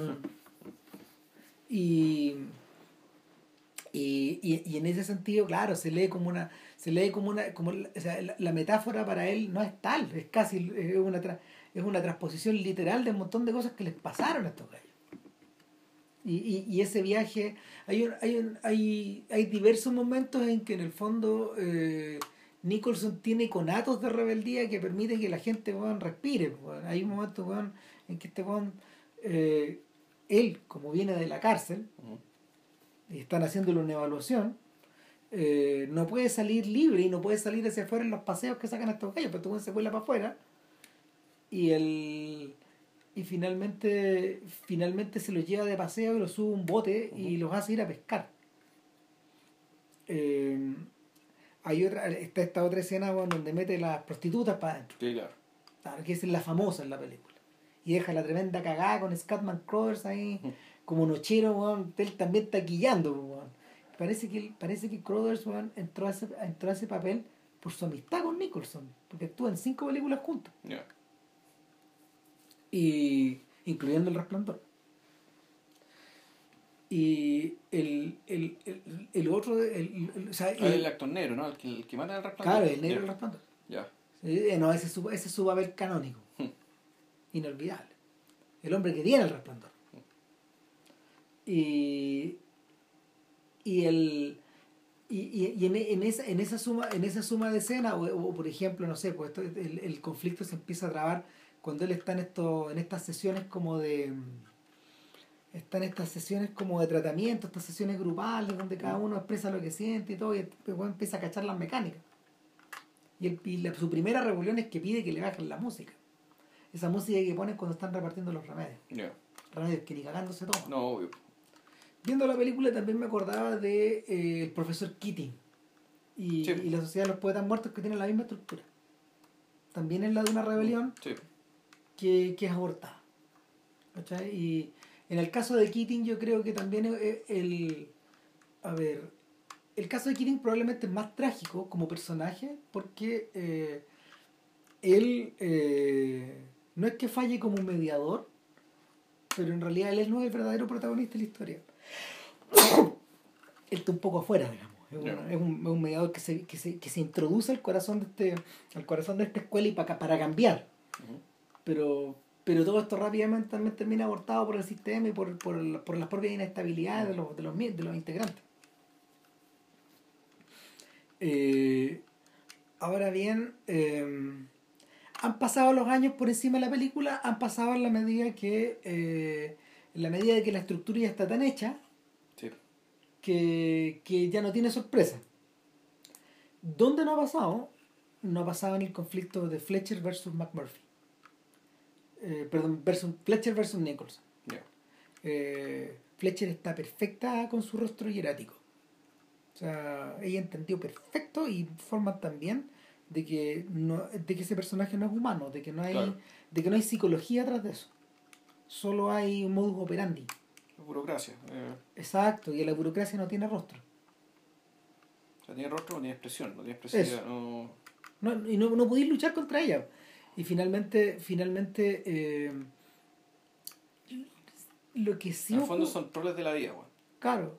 Ahora, lo que sí ocurre con McMurphy versus, por ejemplo, Luke, el Luke de Paul Newman, es que el Luke de Paul Newman es un estadio donde, donde esta incapacidad de adaptarse, eh, donde esta incapacidad de adaptarse, raya, por ejemplo, ahí está, raya, es rayana con la eh, ¿cómo se llama? Con, con, con, con, el impulso delincuencial. Yeah. Este no puede dejar de hacer travesuras finalmente. O mandarse cagar. Culhan Luke. Claro, Culhan Luke. Eh, hasta que en un momento entiende cómo funciona el sistema. Y entiende que la estuvo cagando. Yeah. Lo entiende muy tarde ¿no? En el caso de McMurphy me da la sensación de que, de que bueno, Nicholson, Nicholson aporta una inestabilidad mental o una, una apariencia de inestabilidad mental, weón, de que al personaje. O sea, este weón, este está enfermo. De, verdad entra enfermo, sí. El, el, que está sano ahí, y eso es lo interesante, no es él, sino que es Shifu. El, el Y ahí, ahí es donde está, ahí es donde está la cuña que, que quise, donde quise enterrar el cuchillo hasta el fondo. Porque finalmente este indio, este indio cuyo padre murió alcoholizado en la reservación, porque eso es lo que le cuenta McMurphy, eh, el indio dice, me tuve que refugiar acá porque esta es la última parte donde me van a buscar. En el fondo. Y me dice, me, me, he hecho, el loco mejor que tú porque puta lo puedo hacer mejor que tú. No estoy loco, pero no le voy a contar a nadie. Nadie cachaba. ¿Y esto está escondido de algo? Eh, nunca te dicen de qué, pero en el fondo te, eh, eh, en el fondo lo que te, lo que te dicen es que está escondido de la exterminación. Que lo, está, lo está persiguiendo el FBI, bueno, ¿cachai? no, que, lo está persiguiendo con su propio país. Que, que, que la que, te, que, el, que la... Es salvaje está guapo, porque, porque la... Mm, su pueblo ha sido perseguido de tal forma que el último refugio es el manicomio. Ahí está. Ahí, y ahí estáis zafando. Claro. Nadie te está haciendo nada porque estás catatónico según los otros. O sea, y el, el momento en que estos dos guanes los llevan guan, al, al tratamiento de choque eléctrico en la cabeza, guan, eh, están los dos, weón, y, y chifle, y este weón le convía, weón, puta, a este pobre indio, a este pobre loco, le convía un chicle. Y el indio le dice muchas gracias. Chif, como que weón me estuviste haciendo el weón. A mí me estuviste haciendo el weón. Yo que lo cacho todo, claro. Eh, y ahí empiezan a conversar. pero, pero claro, el, el, el, y lo interesante es que la novela está contada es indio. Pues, Desde el punto de vista del indio, pero ahí está la diferencia, porque en la novela el indio, eh, eh, en la novela el indio está, el indio está loco. El indio ve las cosas distorsionadas, eh, las ve distorsionadas como las, como las ven los personajes de Gilliam. Esa locura. Una locura que en el fondo te enferma. El sistema te enfermó, pues, El sistema te, el sistema te, y, y, y, la enfermera es un monstruo, pues, es como un monstruo de Gerald Scarf, que, que, que, que va cambiando como de va cambiando como de apariencia. Hay un momento en que la enfermera crece, dice el mm. indio. Y crece y crece y crece y llena la pieza. Claro. El. Puta, y eso, weón. Nada, Forma estaba feliz el día. Uno ve, la, uno ve el video en YouTube cuando, cuando, cuando, agarra el Oscar, weón, y puta. No era la weón que se esperaba, weón, porque de, de, de, de de ser un de ser un expatriado hollywoodense que estaba como probando que chucha perdón de ser un expatriado checo en Hollywood que estaba probando a ver qué hacía se encuentra convertido weón, puta, en un buen muy conocido. Un cotizado, claro, y todo. Y así es como elige Her. Elige. Sí. Sí, él elige ser Her. O sea. El. Esto también es obra de teatro. Sí. O musical en realidad. Sí. Y el musical, ese musical es muy importante. Puta, a ver. Pero un musical no, pero un musical que es de 10 años antes, un musical que era contemporáneo con Sí, el hipismo. Sí, po. y a ver, lo curioso con Her es que es, es uno de los primeros musicales contemporáneos que no tiene trama. No tiene trama. Her es una, Her es una serie de. Her es una serie de cuadros, de, de escenas, de alucinaciones que están puestas de una manera casi corriente en la conciencia con personajes que son arque- arquetípicos. Y, y cuyo centro eh, en, cu- en cuyo centro hay un hay una en, en cuyo centro hay un triángulo que son dos hombres y una mujer. Eh, un hombre es Claude y el otro es Berger. Es Berger, claro. y la mujer es Chila y tanto Claude como Berger en el fondo son dos personajes son dos personajes que están como al centro de sus tribus. Porque porque lo interesante de Gear es que, esto- que lo- los el, el- dúo que la escribió pues, son, eran dos actores que mm, comenzaron a, comenzaron a bosquejarla como el año 64 y la bosquejaron en torno a esta idea de que qué pasa si en el fondo deshacemos las estructuras dramáticas hasta el punto de que lo que tú tienes es- son dos tribus, dos hombres y una mujer. Que, que- y, y la mujer y, y esta, y una mujer que tiene relación eh, sentimental o, o de amistad con estos dos tipos. Y ella una, ella es una especie de medium entre estas dos, entre estos dos polos. Pero eso es Jules y Jim, ¿no? Eh, sí, pero como en las cavernas. Ya. Claro, y el, lo curioso es que estos gallos lo trabajaron como un workshop y el- la única persona que les prestó atención era el, el señor que tenía el teatro del el Shakespeare in the Park, en el, en, el, en el Central Park. Y ese señor les dijo, trabajenla y Joe Papas creo que se llamaba. Un señor famoso de esa época de- del mundo teatral. Y, y Papas les, les permite trabajar esto varios años, se componen las canciones y luego esto se monta en Broadway. eh, y en Broadway ellos mismos encarnan a los protagonistas y puta, hay una semblanza hay una semblanza de, de, de trama ahí, po, en Her que tiene que ver con la guerra de Vietnam tiene que ver con el mundo de los hippies tiene que ver con la idea de la costa este eh, tiene que ver con la Claro, idea se fueron agregando después, pues eran 64, muchas aguas todavía no están no, pasando. pues, no obvio. pues, y tiene que ver tiene que ver también con la sensación de que a ver tiene que ver con la revolución sexual con la ambigüedad sexual etcétera y el Her funcionó Her funcionó como una especie de mm, puta, es, es, es el extrañísimo caso de algo que está hecho muy en la vanguardia pero que se vuelve extremadamente popular estuvo cuatro años en cartelera cinco años en Inglaterra Chuta, ya. eh, No, que además, bueno, el tema de las canciones. Claro, Her es más importante que Jesucristo Superestrella en términos de musical hippie. Ya. Es más importante. Y, y puta, las canciones se convirtieron weón, en un hitazo. Yo estaba escuchando una de las canciones eh, y ¿cómo se llama?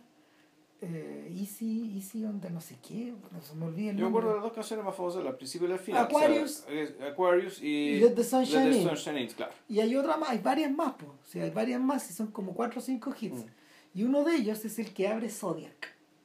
Ya. Eh, esta canción como media aérea, media soul, cuando uno ve los, los fuegos artificiales del año nuevo, todo eso, eso es de Her, pero está cantada por Three Dog Night, una banda de la época californiana. Entonces tú decís, ya, ok, esta weá, esta weá permeó la cultura, permeó la cultura con una rapidez que nadie se imaginó, pues. Y, y el y está esta sensación de que está esta sensación de que en el fondo eh, estos gallos capturaron un instante de la cultura y se lo llevaron lo, lo, lo raptaron de alguna manera ahora a estos bueno nunca les ha gustado la versión de forma porque tiene demasiados cambios y porque está adaptada para poder contar una historia mucho más sencilla Para que tenga, no, claro, y para que tenga una trama Y donde además está el hecho de que en realidad, en realidad aquí hay una pura tribu. Sí.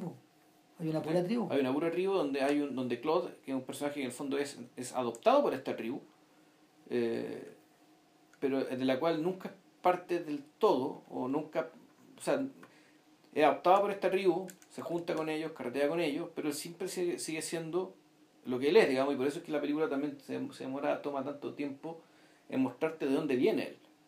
¿Cachai? Que está esperando la micro, que el papá lo va a dejar en el auto, en la micro, que está ahí, la micro viene a dejar y pone con música muy country, que el tipo, claro, un tipo que viene de, de, la ruralidad profunda. profunda.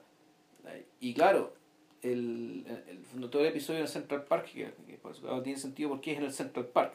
Esto cuando conoce a este mangue loco. Y donde además todo se explica de manera bien rápida también o sea, te, presenta inmediatamente a la, a la protagonista, al objeto de deseo, que está andando a caballo, es una situación absolutamente eh, poco creíble. Además. Sí, no, sí. Eh, el, esto juega también con, juega con la idea de que este es un musical al revés que, por ejemplo, los musicales clásicos de Hollywood que estaban en un estudio. Esto está todo filmado, todo filmado en los lugares reales. Y, pero está filmado entregado a la fantasía. Claro. Y de años después. Sí. Eh, ambientado en esa época, sí. Sí. Porque, porque Claude se va a Vietnam y, y Berger y sus amigos que están ahí, esa tribu de, de gente que lo adopta, de alguna manera eh, le, pasa le pasa el hombro, le, pasa el brazo por el hombro encima, puta, van acunándolo en estos días previos. Claro, en el fondo es como un, un acto de compasión. Claro. lo que hace. Aquí lo, recibimos, que lo cogemos, carreteamos con él, le damos la diversión, pero este se va a tener que ir. Sí, es un mm. personaje que va de paso y que no y que al revés de lo que pasa en, el, en, en, en la, otra Her, no representa una amenaza. No, nunca. No hay fuente de conflicto ahí tampoco. Eh, el personaje de Claude se va a la guerra y muere en, en, en, en, en Her. Ya. Esa, esa, es la gran diferencia respecto a la trama. Y acá en realidad lo que, lo que hace Forman es de alguna manera eh, utilizar esta generación de los hippies, que ya en ese momento era histórica, ellos ya estaban convertidos o en padres o, o, o trabajando, o sea, o ya 10, 10, 5, 10 años trabajando o completamente fuera del sistema. O ya, claro. Y, y el y, y, y, lo, y, los mira y los mira tal como él observó a la juventud de los amores de una rubia. Yeah. Entonces, ¿qué es lo que uno tiene? Eh, está esta sensación de del de los rebeldes versus el establishment, que es lo que pasa al principio cuando Berger, que es el loco de esta historia, el impulsivo, el líder, el Cristo, el McMurphy de esta historia, eh, se, lo, se le ocurre, puta, vamos a buscar esta pendeja, pues, si, si, si igual te estáis yendo, ¿qué voy a perder? Vamos, pues, y deja la cagada, en la presentación en sociedad. Y, y, y caen presos y, este, y, ahí es donde cambia la porque porque Berger convence a Claude de que, la, de que la plata para pagar la fianza se la dé a él porque él conoce gente y se la, los puede sacar a todos los demás. Claro, y a quien conoce a su mamá, pues, Y volvemos a Black Peter. ¿Cachai? Pero mm. esto vuelve y y entra Trid Williams, que es un tremendo weón, con su tremenda chasca, weón, ahí medio pilucho, weón. Eh, aguata pelada, Aguata pelada, weón, entra en la casa y está su viejo leyendo el diario y está comiendo, weón, sin prestarle la menor atención. Y está su madre, que es una señora, weón, un vestido florido, weón, que bien podría haber trabajado, weón. En la, eh, bien podría haber trabajado en la Praga, weón, donde transcurre, no sé, weón. Te da la impresión de que son una familia italiana, weón. Eh, es medio raro. Ella, e-, ella, ellos tienen acento. Sí. Sí, sí, sí, el Berger, el Berger de este, de este, el nombre, digamos, yo creo que es como de fantasía. el asunto es que el, el, el, sujeto llega y es como Albertito, ese, ese, este, ¿cómo se llama? Ese gag del Happening con Ham, este programa cómico de los, con el que crecimos, a pesar de nosotros mismos Claro, y, y, y, en, el, en el gag de Albertito, bueno, este está igual que igual que eh, Rupert Pupkin, en el, el, Rey de la Comedia, armando todo su mundo, weón, puta, siendo el, siendo el demiurgo de su de, de, de, de su pieza, weón, hasta que la vieja, weón, le caga la weón. Le caga la inspiración. Y lo llama a tomar once, weón. Este otro weón, claro, Treat Williams agacha la cabeza nomás, pues, weón. Finalmente, weón, su mamá le dice, ya, weón, ¿cuánto querés? ¿Cuánto necesitas? Y se acaba la intervención de los papás en esa película, pero no se acaba la crítica, la mirada crítica del, del otro respecto a esta rebelde. Porque más adelante vemos que Hud, que, que, que es el afro de esta historia, Claro. que es como el hermano de sangre de Berger, el tipo que están todas con Berger, Exacto. eh, puta, tienen familia, weón. puta, claro, en un momento llega una señora que está vestida de invierno Una señora, una mujer joven negra con un nieto chico. y le dice Lafayette, Lafayette, mira, un ni un Lafayette, pues este weón es. Hud. Y este weón le dice, ¿qué? ¿Qué weá? Y claro, o sea, hay- este weón está en otra. No, pues, y lo que vi es que la, la mina le canta una canción, ¿cachai? Esa es la canción que, con la que comienza Zodiac. Ya. Que es la canción, que es una canción donde, puta, es una cuestión que se ha discutido harto respecto de que es la canción que ya en el mismo periodo, si, es que esa, si esa canción ya estaba en la, en la, en la obra de teatro, Fue un hit. claro, es la canción que en el fondo dice, bueno, toda esta weá, de todo lo que está detrás de esta weá, hay un profundo egoísmo y una profunda irresponsabilidad. Ahí está la brillantez ¿cachai? de estos dos locos, De los weones que hicieron cab- la- de la los música, cabros sí. chicos que hicieron esta weá. ¿Cachai? Mm. Porque, el- porque la obra incluye, eh, es medio parecido al caso de Tommy. Cuando, cuando Townshend weón, eh, escribe dos canciones, pues dos canciones que son el otro lado, uno es Sally Simpson, que es la fanática que va a ver a Tommy weón, y puta, y le sacan la chucha cuando trata de llegar al escenario. Y cuentan toda la historia, que parte desde su casa, weón, que está muy bonita y todo, hasta ese momento en que la muelen. Y, y We're Not Gonna Take It, por el final, pues, weón, cuando en el fondo, eh, en el fondo Tommy le da a entender al público weón, de que él es, él es un líder igual que weón, el primer ministro, o igual que igual que el, el ministro, eh, o igual que el cura de la iglesia, yo estoy aquí, yo, yo, yo represento el poder también. No te hagáis el weón. ¿Cachai? Entonces, y si te vayas a levantar en revolución conmigo, va a ser para tomar el poder. Entonces, claro, pues, tal como tú decís, el, egoísmo, el egoísmo es tal que, eh, que Let the Sunshine In, Aquarius y toda la weá bloquea lo otro. Bloquea la realidad. Sí. Claro, eh, o sea, en realidad el- es, es en parte una crítica, o sea, sí, es una crítica, pero una crítica que no, no invalida, ¿cachai? No. El fondo, la valentía de Berger, ¿cachai? Sí. La, la, la capacidad de sacrificio también, ¿cachai? Por, el fondo, es que está la cuestión, o sea, el, aquí lo que está diciendo en el fondo ya, si la, la gente no puede prescindir de de, de ciertas estructuras, ¿cachai? Pero el punto es que, claro, aquí las, las personas lo que están haciendo están inventándose estructuras paralelas, ¿cachai? A, a ciertos deberes primordiales, ¿cachai? Entonces, toda la generación X, ¿cachai? De gente que básicamente fue abandonada por estos padres hippies, ¿cachai? Puta, son un poco producto de esto, Sí. ¿cachai? O sea, el- lo que hemos hablado un montón de veces, los, los Charlie... Uy, ¿cómo se llama? Los Charlie... Harper, Har- Charlie Harper, los Michelle Houellebecq, los Barack Obama, weón, ¿cachai? Puta, son los hijos. ¿Cachai? Son los, son los hijos de esta gente puta, puta egoísta, ¿cachai? Que sacrificó cosas, ¿cachai? Puta, por hacer, por aprovechar pues, las oportunidades que le, que le está dando la vida, el mercado, ¿cachai? La cultura.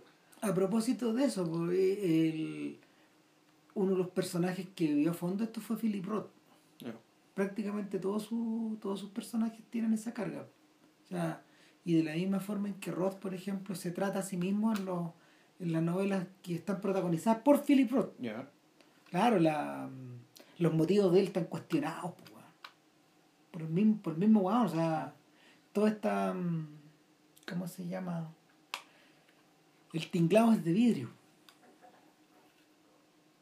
El tinglado es de vidrio, weón, y no existe abajo. Estamos pisando en el aire. Claro, y. Pero. Pero aún así. Aún así, en fondo, la película. eh, esto que. Eh, que a mí lo que me parece maravilloso, ¿cachai? Es que es una cuestión que, de- de- apart- apa- pese a tanto mito, ¿cachai? Hubo gente que se demoró hartos años en darse cuenta, ¿cachai? Lo que está en la cara de que está detrás de esto, y estos buenos se dan cuenta al tiro. Sí. Pero no por eso, ¿cachai? Efectivamente se invalidó lo demás, se invalidó el hecho de que el de que en el fondo la en cierto sentido la, la, la, la lucha, la lucha cultural que se dio fue una lucha que si bien se perdió, ¿cachai? dejó cierta estela, Algo dejó algo, ¿cachai? dejó algo, si algo, efectivamente ese algo quedó, pese, puta, pese a la muerte y pese a la aparente derrota, algo quedó. O sea, de hecho, eh, pese incluso a la derrota que la propia generación, que esa propia generación se infligió a sí misma al elegir este monstruo, como Donald Mm. Trump. Porque, porque es esa generación la que lo Mm. eligió. O sea, cuando yo veía la escena final de, de Her, después de que, por a ver, para pasar la corta, digamos, lo que pasa es que en medio de este invierno, todos se empiezan a acordar, weón, del bueno de Claude, pues, weón. Y, y en qué estará y a, a Chile le llega una carta y, y, y Claude ahí le dice weón, puta estoy en Nevada weón En Eh, cualquier momento nos mandan. en weón. cualquier momento weón, nos vamos weón Eh, y, y, y Berger dice que esta weón y se van todos pues, Sí. weón. Se van todos de hecho se, se, ah, se roban el auto weón del de la- de la- del, del pendejo Square amigo Claro. de Chile weón, y que la pasa a buscar a la U y, y se van todos como en tal como en eh, on the road tal Sí. como en el camino agarran weón, la ruta rápida weón, hacia hacia el oeste y se viran y están cinco días viajando y llegan eh, y encuentran una y encuentran una manera weón, de, de- de- de- encuentran la manera que eh, Que- que Claude pueda salir a ver a Chile Claro. weón, y a ver a los a verlos a los otros y Armar Berger- último huevo antes de que se vaya. Claro, y Berger se queda dentro un rato, pero no sé qué, pero justo y eh, eso es parte también de eso es parte del sino trágico de la weá, pues, weón, y de la Del absurdo. y del absurdo, claro, del absurdo trampa 22 de esta weá, Exacto. que, que en ese momento weón, los llaman, weón, y el que se va es Berger. po. Exacto. Y este weón tiene que ir al sacrificio, weón, por Claude. Claro. Claro, y entonces, y aquí, claro, ahí la película se empieza a parecer a. Se empieza a parecer a Rapados sin salida, digamos, porque el personaje Berger, que es el líder carismático, digamos, el Cristo, este monte de todo el que es sacrificado. El Claro. que muere y, y él, él lo, lo suben arriba de un avión y de repente corta, empieza el videoclip de cierre la película, que, es un, que es casi un videoclip. Es Sí, po. una. Donde ya las cosas, yo creo que ahí. es- esa escena, yo creo que ya sí trata de capturar un poco más, ¿cachai? De esta, esta ausencia de trama y esta libertad, esta libertad narrativa que hemos que haber tenido la obra. A veces, mira, a veces, a veces se eh, esa, esa libertad narrativa aparece por conato. Por ejemplo, en la primera escena cuando ella, cuando Beverly D'Angelo, Chile aparece en caballo, ahí está eso. Sí. Luego está, por ejemplo, en esta canción súper ambigua, donde, donde eh, Ah, cuando aparecen los negros. claro, cuando, cuando Claude weón, va a presentarse, como dije, ya voy, weón. Va a presentarse weón, a, a- a donde están los milicos, weón, y están los negros y están los blancos, y empiezan a cantar, los blancos y las blancas le Sí. cantan a los negros, y los negros Sí. le cantan a las blancas, a los blancos. Los negros y las negras le cantan a los blancos. Claro, y, no, y, y, tú decís, bueno, todos los milicos que están haciendo el casting son gays, pues bueno. Se la cuesta mostrar así. O sea, o- y está mostrada así, pero también está, también está esta cosa, también está esta cosa soul y esta cosa como y está, está fundamentalmente, y esto no está, esto no a ver, esto no está conversado mucho weón, en, términos de ahora, hoy por hoy, hoy por hoy cuando la, cuando la cultura hippie, weón, no- cuando estamos separados medio siglo de la cultura hippie, eh, estos weones cuestionaban todo, pues, weón. O sea, la, la, la ambigüedad sexual iba incorporada en esta weá, pues, weón. de la misma manera que espérate, pues, así, en- en- hay una la canción bien provocadora cuando hablan de cuando hablan de sodomy, sodomy se llama la canción. Claro, hasta la palabra pederastía aparece ahí. Y en el fondo es es por es porque era una era una era una colección de palabras que en el que, que que eran prohibidas en el lenguaje de los todo lo que está prohibido está bajo está, está bajo examen, está bajo cuestión y estos buenos también meten incluso Claro. eso. De la misma forma que también hay una hay una gran enumeración de drogas en, la- en las letras de las canciones. Y, y claro, yo decía, chuta, estos gallos si la cantaran ahora se meterían en las patas de los caballos, Sí. porque porque Eh, Hay, cosas que están en el index, ¿no? porque esto, esto está en el index, claro. O sea, ya no, esto, esto, esto, no, es, esto no es aceptable ni siquiera en el contexto de una canción que, es, es provo- que busca provocar precisamente para, para causar el incendio. Claro, no, y lo, lo que pasa es que el- básicamente el, el debate que estos tipos están llamando, bueno, han pasado 50 años y ese debate ya ocurrió. Exacto. ¿cachai? Y el resultado ya lo sabemos. Exacto. Pero- O sea, y, el, y el debate ya no es parte del, con- del contenido de esta cuestión. exacto. O sea, lo que quedó finalmente fue lo otro. Y por lo mismo, la más o menos bajita, muy flaquito, y el tipo, al tipo lo interrogan, se le sacan la ropa y el tipo dice, ¿por qué no se sacan los, ¿por qué no se sacan los calcetines? Claro, y en los calcetines él se los saca y sus dedos están. Con tus uñas pintadas. Sus, sus uñas están pintadas, claro. Entonces él, en el fondo, era lo que, lo que me separa de los milicos. pues. Mm. Y yo soy el otro. Claro. Ustedes tienen delante de, delante de ustedes está el otro. El- la persona que no puede ser aceptada acá. El que no existe. El ineligible. Exacto. Y, y nada, pues. eh, Berger termina, Berger termina metido en esto, termina sacrificado y los personajes de alguna forma.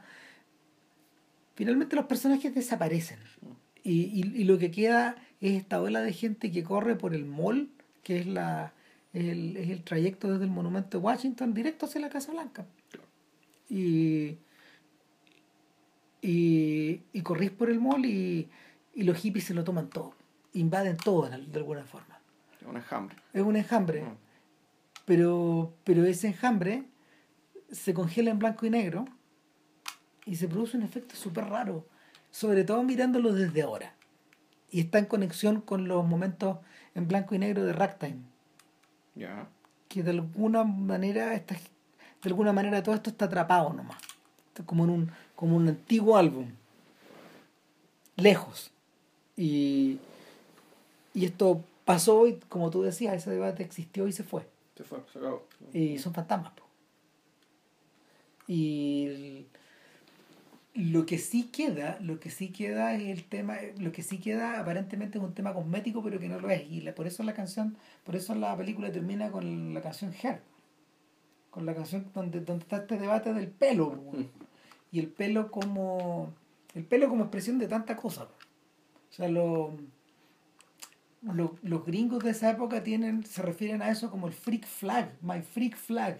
Ya.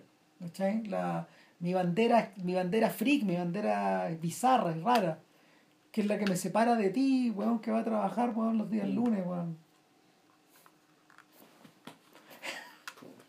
Ahora, claro, pero, pero claro, el, el, el- está esta canción de Almost Cut My Hair, de, de Crosby, Still, Nash and Young, la que canta David Crosby.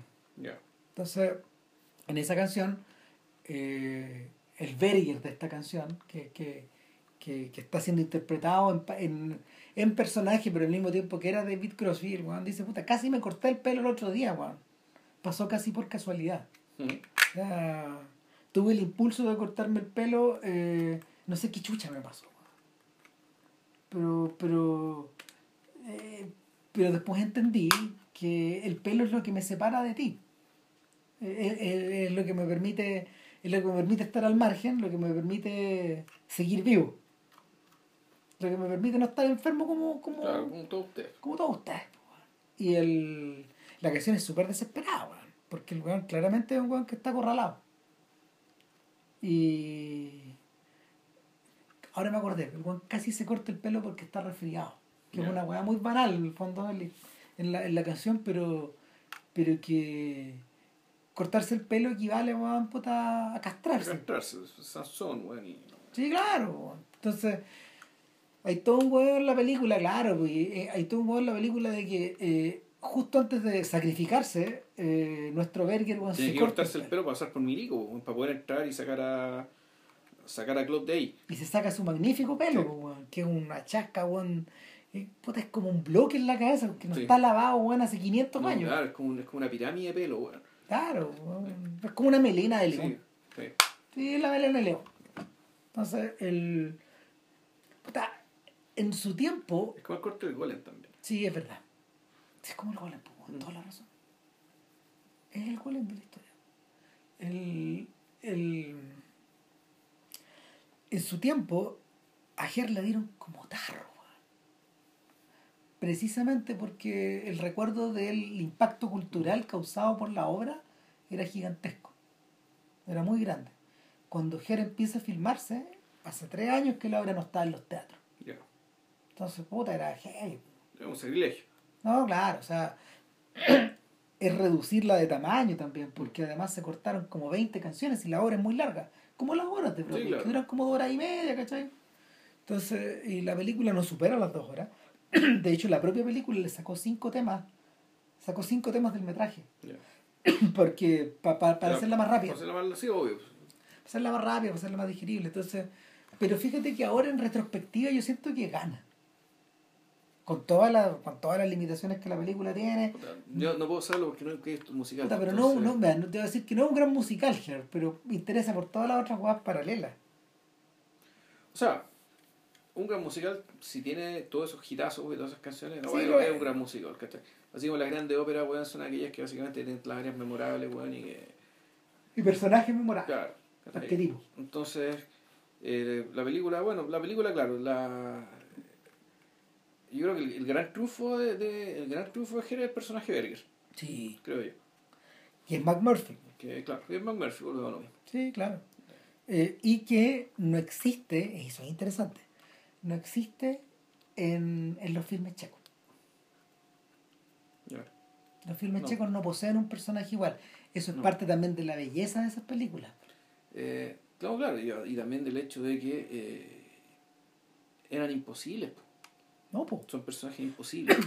son personajes imposibles. imposibles en el contexto en el que él estaba. Digamos, siempre son cabros medio pasmados, Y, el, y lo mismo que el personaje Jimmy Sí. Y el, estos cabros son medio pasmados, medio castrados, o básicamente eh, que no tienen, no tienen ni la energía ni la visión. Desde el lugar que están no pueden ver. No.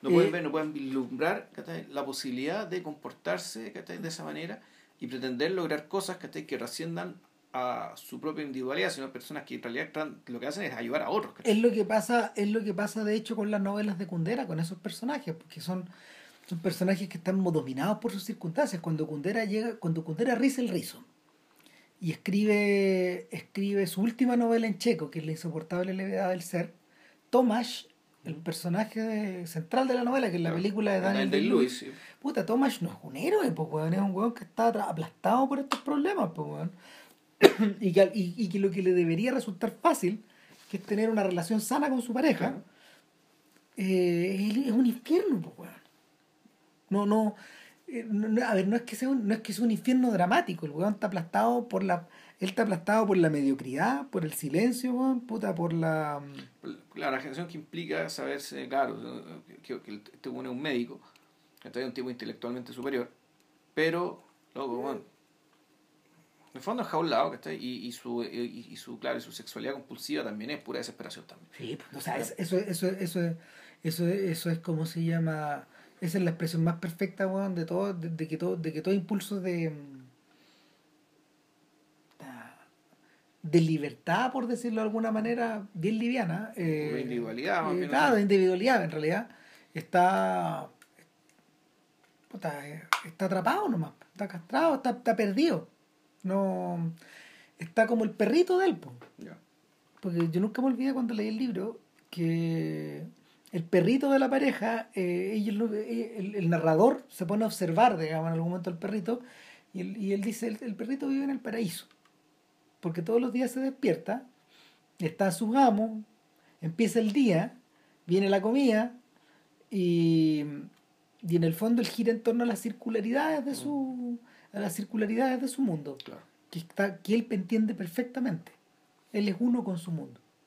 Entonces el perrito de Tomás y Sabina, creo que se llamaba, la, la protagonista, puta, está en el paraíso, no está en Checoslovaquia.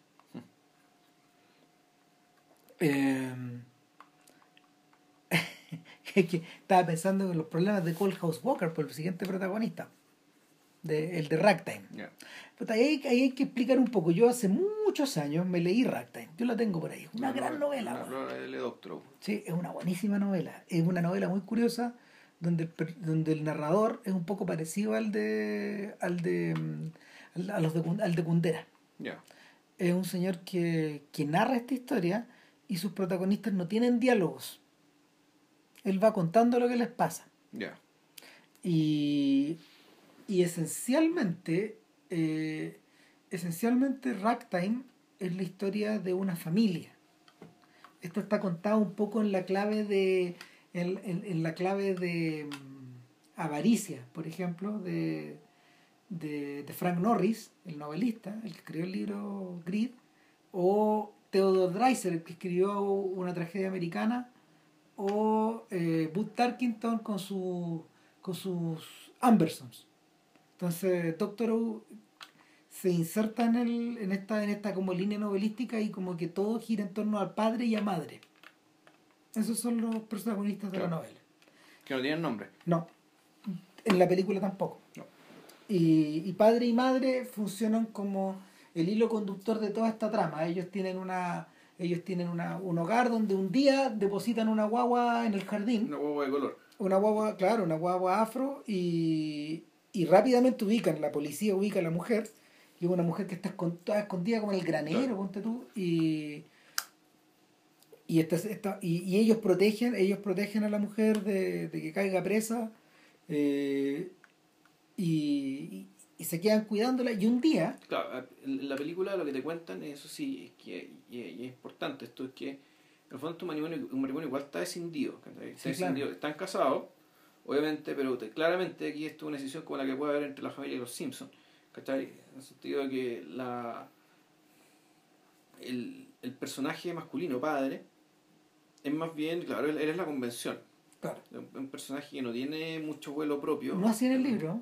Ya en el libro acaba de llegar del Polo Norte, porque era un gran entusiasta de, las expediciones y en el fondo era, era, alguien que no existía en la casa, era un buen ausente. Claro, aquí te lo muestran al revés, aquí básicamente un tipo que hizo otra rasgo de la película, un tipo que tenía era dueño de una fábrica de fuegos artificiales. Eso, eso sí también está en el libro.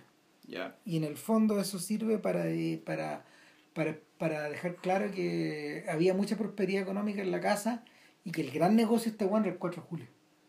Claro, pero además, y esto relacionado con que la. Y eso es que me llama la atención también de cuando vi la película, que los personajes que empiezan a aparecer están todos relacionados de una forma, de una forma con esta familia, aunque tú al principio eso no lo sabes. No. Por una parte está, claro, el personaje, el, que es el, el padre de esta guagua, de la guagua negra. Que es Colehouse Walker Jr. Claro, Colehouse Walker Jr. Por una parte. Un pianista de ragtime, que ragtime, el estilo musical, es un sujeto que en el fondo se ganaba la vida un poco como los bluesman de la época, es decir, tocando aquí, tocando, allá. claro. y, y, que había dejado embarazada a esta mujer, Juan. Claro, y que se, salió a buscar fortuna, ¿cachai? Puta, para poder, para poder aperrarla después como padre, pero su la mujer se dio sola y la desesperación entregó la guagua. Ahí también hay otra cosa que es poco creíble. O sea, más que poco creíble, pero es, es que Coja es un tipo muy inteligente en cambio, ella está al borde del retraso, weón. Sí. El personaje de esta mujer es un personaje eh, que yo tengo un eh, retraso mental, weón, pero es de una escasez de luz, una escasez de eh, escasez de vocabulario, ¿cachai? Hay una brecha tremenda, digamos, entre los, dos, entre los dos personajes. Bueno, yo siento que la película está cruzada por esta... Está cruzada como por estas incoherencias que no se terminan por armar nunca. Ahora, en el caso del matrimonio, puta, los matrimonios no eran del todo libres, entonces era posible que este personaje, que el padre, que este personaje convencional, sin ninguna sin ninguna gran gracia, y, y hay un defecto de la película tiene que ver con eso, pero lo vamos a mostrar después, mm. esté con esta otra mujer que es una mujer que una adelanta su tiempo. Sí. Que es una mujer que básicamente muestra una compasión y un, y un desprecio por el racismo y por la, por la, entre comillas, por el sentido común, que en aquel entonces un sentido común bien estúpido y bien cruel. Ella es una mujer extraordinaria. Una, jovencísima Mary Stierberg en el borde de lo irreconocible. en, lo que es eh, lo que el casting digamos, del, del personaje. Entonces, tienes estos personajes, tienes al hermano de, de esta mujer extraordinaria. Que ahí Brad Dourif retoma a nuestro personaje de.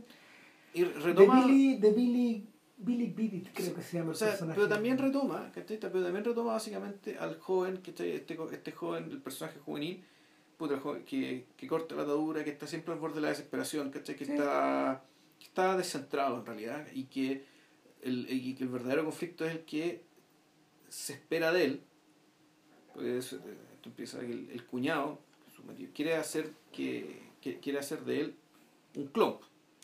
Otro empresario igual de respetable que él, que ve el mundo igual que él. y de hecho él, se, él entra en la película comprándose ese cuento. Tratando, tratando, de, tratando de calzar ahí. Tiene, se, se, se, viste, se viste de una manera decente, eh, saca tarjetas de presentación, toda la Ahora, eh, para poder contar esta historia. Y además, está un ah. personaje que falta contar esta historia, que es el. Eh, que aparece por ahí, que es el. ¿Cómo se llama esto? El, este, este señor judío que hacía. pero en el fondo es el entrepreneur. Bueno, es, la historia, es la historia de la historia de un judío empresario que. No, ni siquiera empresario, es un, es un, en realidad es una especie de artesano, Es- ¿cachai? es que- cuya artesanía consiste en hacer juegos ópticos. Pero ese, ese artesano se convierte en empresario. Lo que Sí, pasa, después- no, claro, eso debe pasar después. ahora, lo que pasa es que, a ver, el, y es Mandy Patinkin, Exacto. muy joven también. Y lo que ocurre acá es que la novela es extremadamente compleja en ese sentido. Porque para poder acompañar esta historia, Claro, una película es coral. claro, para poder acompañar esta historia, eh, Doctor Who la basa sonando con múltiples personajes históricos que van apareciendo en la trama. Y su trama dura varios años, Ya. como ocho, más o menos. Entonces, aparecen en la historia como personaje Harry Houdini, que lo vemos también Sí. un poco en la La película. en negro. Claro, y también al final, digamos, cuando, Sí. cuando uno de los personajes los envió. Eh, aparece Emma Goldman, Claro. que en la película no sale. La cortaron, le cortaron 20 minutos a la película, todas las escenas de ella, Ya. todas las escenas de Goldman. Aparece, aparece el viaje de Freud y de Jung a Nueva York, que es una trama también en la historia, cuando van a Coney Island y se meten, ambos se meten en la, en la mansión siniestra, weón. Es una weá muy divertida porque Doctor de alguna forma, de alguna forma los hace meterse weón, en el inconsciente de América, weón. Claro, y los lleva weón, en el Coney Island a dar vueltas y el viejo está un poco, el viejo está un poco desorientado, Jung no tanto. Claro.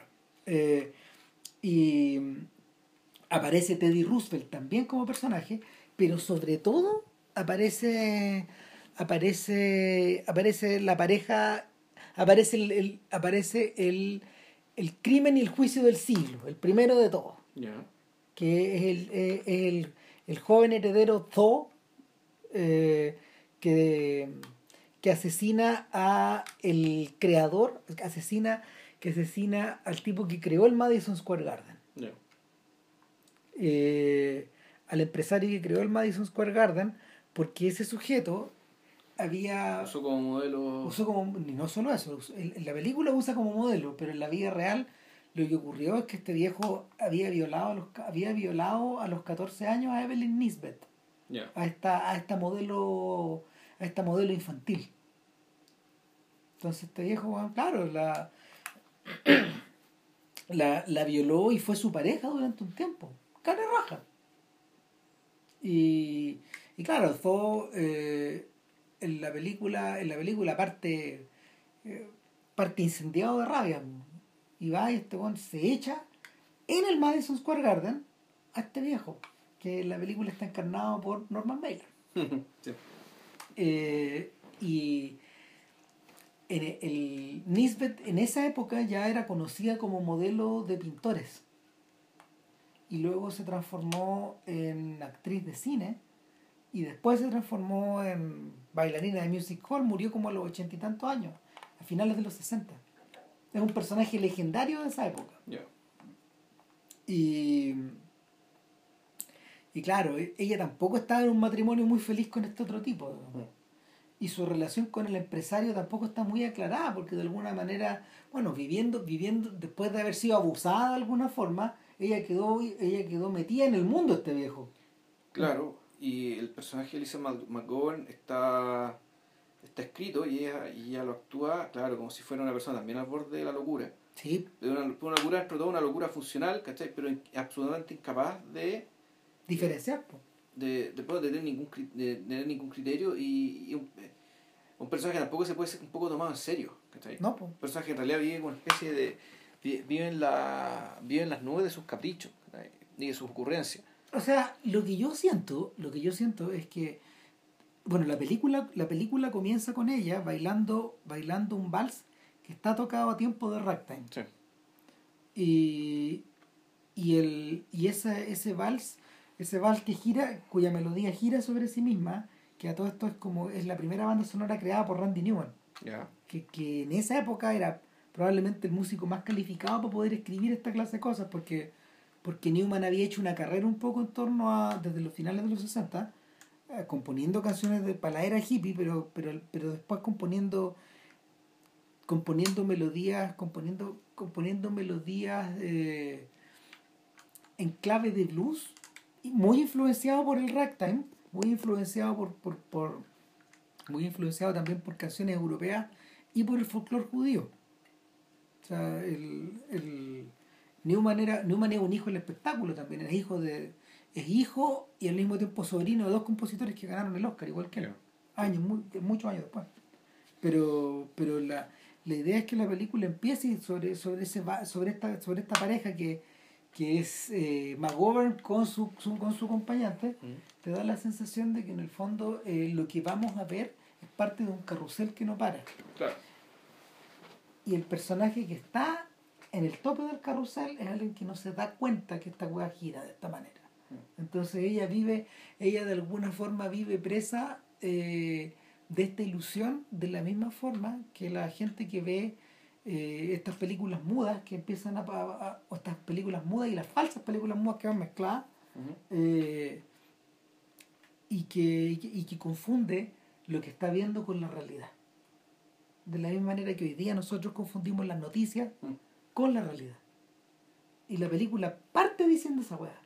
Eh, parte igualando, parte igualando eh, eh, esta subida, esta este incremento en un 25%, un 50% de los inmigrantes, que sale que puta, en el escenario actual, diablo, claro. estamos en las mismas.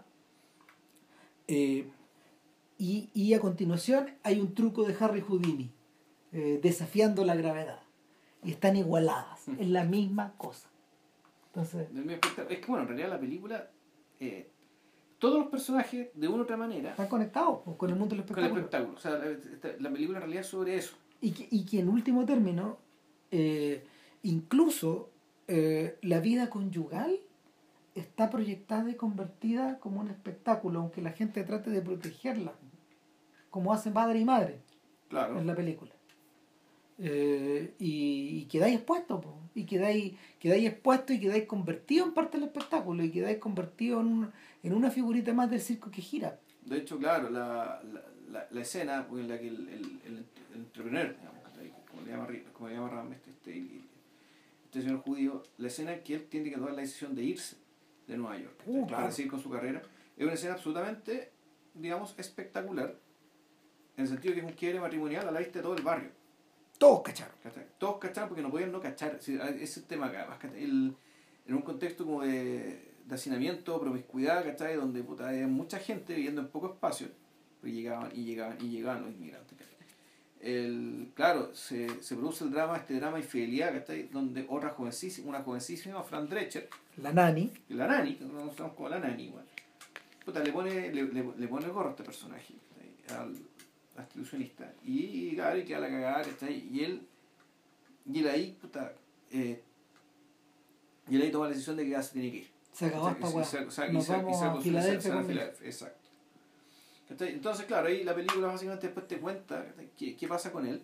Y después vuelve a aparecer mucho después cuando la había cambiado completamente. Yo eh, siento que falta una escena, un par de escenas de la Sí, eso, eso está. Es evidente. Eso está abrupto, es evidente. Además, tema con el tiempo porque supuestamente pasó mucho tiempo y si la niña, la niña no es mucho más grande, que el personaje... Se ve más o menos igual. Se ve más o menos igual. Entonces tú decís, bueno, ¿cuánto tiempo pasó acá? ¿Por qué está todo tan apretado? ¿O acaso esto es parte de la ilusión? Claro, también es, esto, esto es una ilusión, en el fondo de la película en realidad... Ya, el, la rama principal en realidad tiene que ver con un tema de abuso racial, que le pasa a este... Al, al, compositor de Ragtime, a este, a este músico de Ragtime. Y que, claro, por esto, por un tema de obstinidad suya, o... Eh, ¿Obstinación se dice? Obstinación. Obstinación, perdón, chucha. Es la hora, estoy quedando dormido, no sueño. Puta, que la obstinación del. No, claro. Y por luchar por lo que él cree que es la justicia, puta, hace que el fondo el buen lo pierda todo. Claro, eh, lo que pasa acá es que Forman mezcla dos cosas. Mm. No, miento, Doctor mezcla dos cosas. Uno mezcla el crimen de todo, que, que es parte de una de un carnaval, de un espectáculo y que finalmente está todo proyectado por la prensa. Los abogados de, de, del cabro, instan a que nuestra cantante eh, mienta para, para que declaren loco a este, este y, que, y, que, no caiga en la cárcel, les va bien porque efectivamente todo al final de la novela y al final de la película sale libre. Al revés de lo que le pasa a Cole House Walker, cuya historia está tomada de Michael Koolhaas. Esta, este caso este caso holandés del siglo XVII, XVIII, que, que, que retoma Heinrich von Kleist en, en un cuentito que se llama Michael Kulhas, que ha sido una y otra y otra vez referido en distintas obras de arte. La vida y la muerte de... mm, ¿Cómo se llama? De Michael K. Creo que se llama la, la- la- la- el, li- el libro de... El libro de... mm, De este, de este premio Nobel. ¿Cómo se llama? De Ah, de Coetzee. Sí, claro. Eso está sacado de ahí. Kuljas por K. Es, por, es K por Kuljas. Y la película de, de que filmó Vol- Volker Schlondorf también. Pero es raro que cada una especie de es una persona con cierto retardo mental que, si es que el mismo que yo me acuerdo, que es un personaje que se pierde en el desierto, que se convierte en una- un Mm. semidios, en una- un- se convierte en un personaje ya sobrehumano. Mm. La cuestión es que Kuljas era, la era un, eh, un sujeto, un, un holandés, que en el fondo ha violado sus derechos. El cual quiere reparación y como no le dan reparación, junto a una banda se convierte en terrorista. Y deja la cagada. Y, y se convierte en un, se convierte en un forajido. Y lo mismo le pasa a Cold Walker. Claro. O sea, el, el trayecto del personaje es el mismo. Eh, y, y, la, y yo siento que no está completo el viaje, porque el Brad Dourif, por ejemplo, termina, terminaban enganchados con, con la causa de Cold Walker porque de alguna forma eh, su pasión por Elizabeth McGovern, él es uno de los Claro. él es uno de los tantos miembros de esta audiencia, de hecho, que Claro. ve este drama y se siente atraído por la actriz principal o por la protagonista de la historia, entonces él va y como un fan Y da jugo. se le cuelga en la espalda, da jugo y, y, y en medio de ese despecho, se convierte en terrorista él. O sea, en algún momento él toma la lesión de en su desesperación y en su básicamente inadecuación. Ah. En el fondo, todo esto es producto, volvemos a lo mismo, de que la- el futuro que le prometen no es para él. Y él no es capaz de verbalizarlo, no es capaz de decirlo, ¿cachai? sino que simplemente la forma de expresarlo es tomando esta, la- esta decisión radical. Eh, eh, o sea, eso pasa por un lado, el, este terrorista, y, y esto ya es muy simbólico, esto, el hecho de que el así como el Madison Square Garden, que fue el lugar donde se produjo este crimen, aquí lo que hacen estos buenos es ir al Museo Carnegie y se lo toman. Al- no, no, no, es al- al- al- no, al de a, a la, a Carnegie la- Mellon, no, es en la biblioteca de, de Pierpont Morgan. nada de Morgan, La ya, Pierpont Morgan Library. de JP Morgan, Claro. De JP Morgan, que en el libro es un personaje. ya. Un personaje más también. Claro, entonces se, se toman esto, pero en el fondo tomarse eso es, es, Es tomarse la cultura. es tomarse esto es tomarse la cultura y la merece destruirla, ¿cachai? De- Destruir lo más va, destruir lo más valioso, lo que merece ser con- conservado. Claro, eso es lo que piensan ellos. Ahora los pacos dicen, bueno, puta, esto es plata. Mm, exacto. Esto es plata. Bueno, ahí los pacos, el, el, el líder de los pacos es James Cagney, tenía un nombre muy extraño el personaje que no Sí. me acuerdo. Eh, Eh, algo, así como Juan Waldo Rhinelander, no sé qué. Sí, un, una- un nombre extrañísimo que, claro, es James Cagney haciendo este paco, pero es un weón que se parece sospechosamente a Theodore Roosevelt. Personaje del libro también. O sea, que, al- que se parece a físicamente y probablemente lo fundieron. Estoy dando la impresión. La película El- lo trató de fundirlo. Pasó una cosa interesante. eh, el, a ver, Que era el presidente en aquel entonces. sí, claro. El, y que había sobrevivido a un- a un atentado Sí. subido y toda la. Que cuando le dieron un balazo detrás de un discurso, Claro. lo atendieron y terminó el discurso. Claro. Eh, el, a ver, Cagney no había filmado una película en 20 años, más o menos. Por ahí. Desde, desde haber hecho One, Two, Three. Un, Ya, dos, tres, sí. con Billy Wilder, esa maravillosa película. Y donde, donde Cagney interpretaba a un ejecutivo de la Coca-Cola cuya misión era eh, llevar la Coca-Cola A la Alemania y la posguerra. a, eh, ¿qué? a la Rusia, de la, a la Rusia, weón, de la cortina de hierro, weón. Ese es su último interés. Ah, claro, pero está estacionado en Alemania. Claro, entonces dice, en el fondo, en el fondo está, y, eso es lo salvaje de la película. Eh, Cagney no solo es un miembro del establishment, no solo es un miembro del imperio, sino que al mismo tiempo es un espía, po, weón. Y, y- y es un corruptor. Entonces lo primero que hace, weón, es localizar a tres, tres funcionarios comunistas que puedan llevar la Coca-Cola, weón, hasta, hasta, hasta el corazón. Hasta el corazón del Evil Empire. Y, puta, eh, y por un lado, o sea, para este weón es una misión comercial, pero por otro lado es una misión patriótica. Mm.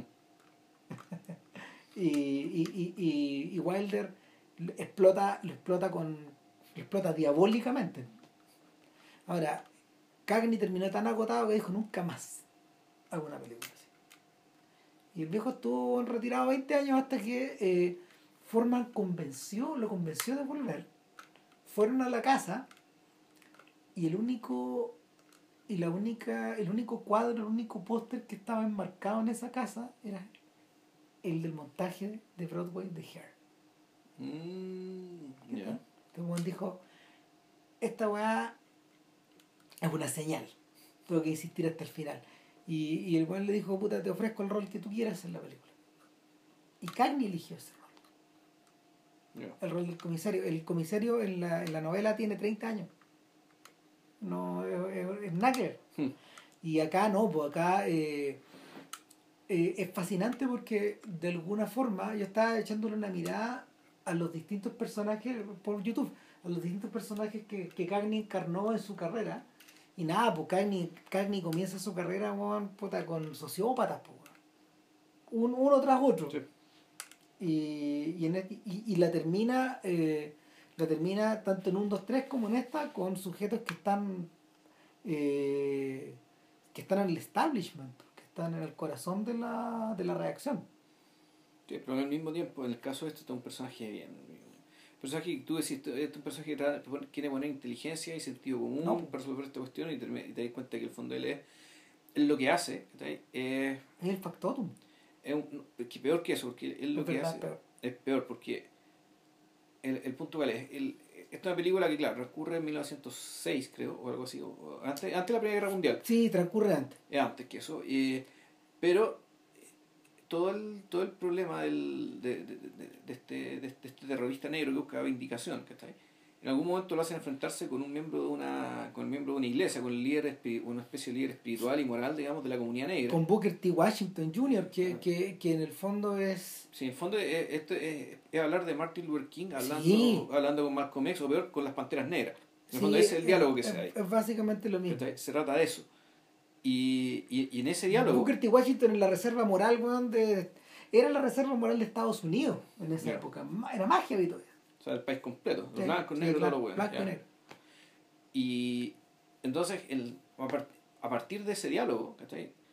Ese diálogo, ¿para qué está ahí? Uno, sí, para, puta, para hablar de algo que todavía era, era, todavía era reciente ¿cachai? en Estados Unidos. Pero yo creo que en realidad lo que se está hablando es que el espectáculo en el cual, del cual la película siempre está hablando y el ambiente en el, en el que siempre se está, del que siempre se está mostrando y, cuyo- y, y el cual los personajes viven, el espectáculo también puede revertir para esto. ¿Revertir para qué? Para que en el caso de que el juicio de este negro, si es que se lo llevan a tomar preso, se va a convertir en una instancia de, puta de, de- de un, alegato, un alegato incendiario, digamos, ¿cachai? respecto a un tema al cual no se podía hablar. Entonces, el, el, el final de Ragtime es tan, es tan amargo porque este Paco, digamos, ¿cachai? que es un personaje, claro, quiere resolverlo todo con, puta, con más inteligencia que los buenos que lo rodean, con precisión pero el fondo, pero lo, lo que, lo que él hace, una vez que se resuelve el tema, lo que hace es aborta la posibilidad, ¿cachai? de que el espectáculo, digamos, tome este cariz. continúa Tome, tome el cariz del espectáculo como eh, reivindicación política y racial. el, la, el asunto empieza a hacer sentido cuando hacia el final de la película, a ver, para, hay que explicar también que en el fondo el Courthouse Walker termina metido en, eh, termina metido en el problema porque todos los días pasaba por el lado de una compañía de bomberos. Claro. De punta en blanco, van, Y Con como un auto- estaba yendo bien, con un T, un auto Sí, nuevo, weón, puta, un auto del momento. Henry Ford es un personaje Sí, del libro. Eh, y, y los bomberos, weón, estaban hasta el pico. Unos irlandeses de mierda, ¿cachai? Que decían, weón, ¿por qué un negro, weón, tiene auto, weón? Y yo no. Yo tengo que estar con estas guas tiradas por caballos. Porque, Claro. Porque no era una compañía con mucha plata. Sí. Entonces, y, y, y, y lo encierran, le hacen, le- lo, lo están obligando como a pagar peaje, este weón no quiere, weón, puta, y le cagan, le- literalmente Le le, cagan cagan, en el auto. en el auto. Y, y este weón quiere reparación, quiere reparación, quiere- igual como Michael Kulkas. Claro. Puta, y- igual que Michael Kulkas, weón, reírte, weón, puta, la... Y el Paco, un jovencísimo Jeff, Jeff. Daniels. Jeff Daniels. Jeff Daniels, perdón. Y uno de los uno de los secuaces de Walker es Samuel L. Jackson. Samuel Jackson Jovencísimo. también. Eh, bueno, y en paralelo a esto, en paralelo a la toma de la, de la Pierpont Morgan Library, eh, se produce el escape de padre y madre para escapar de, weón, de- de- porque lo único que no quiere padre es que el espectáculo entre a su casa. Sí. Entonces este weón dijo, nos vamos, y nos vamos, weón, puta, nos vamos a Long Island.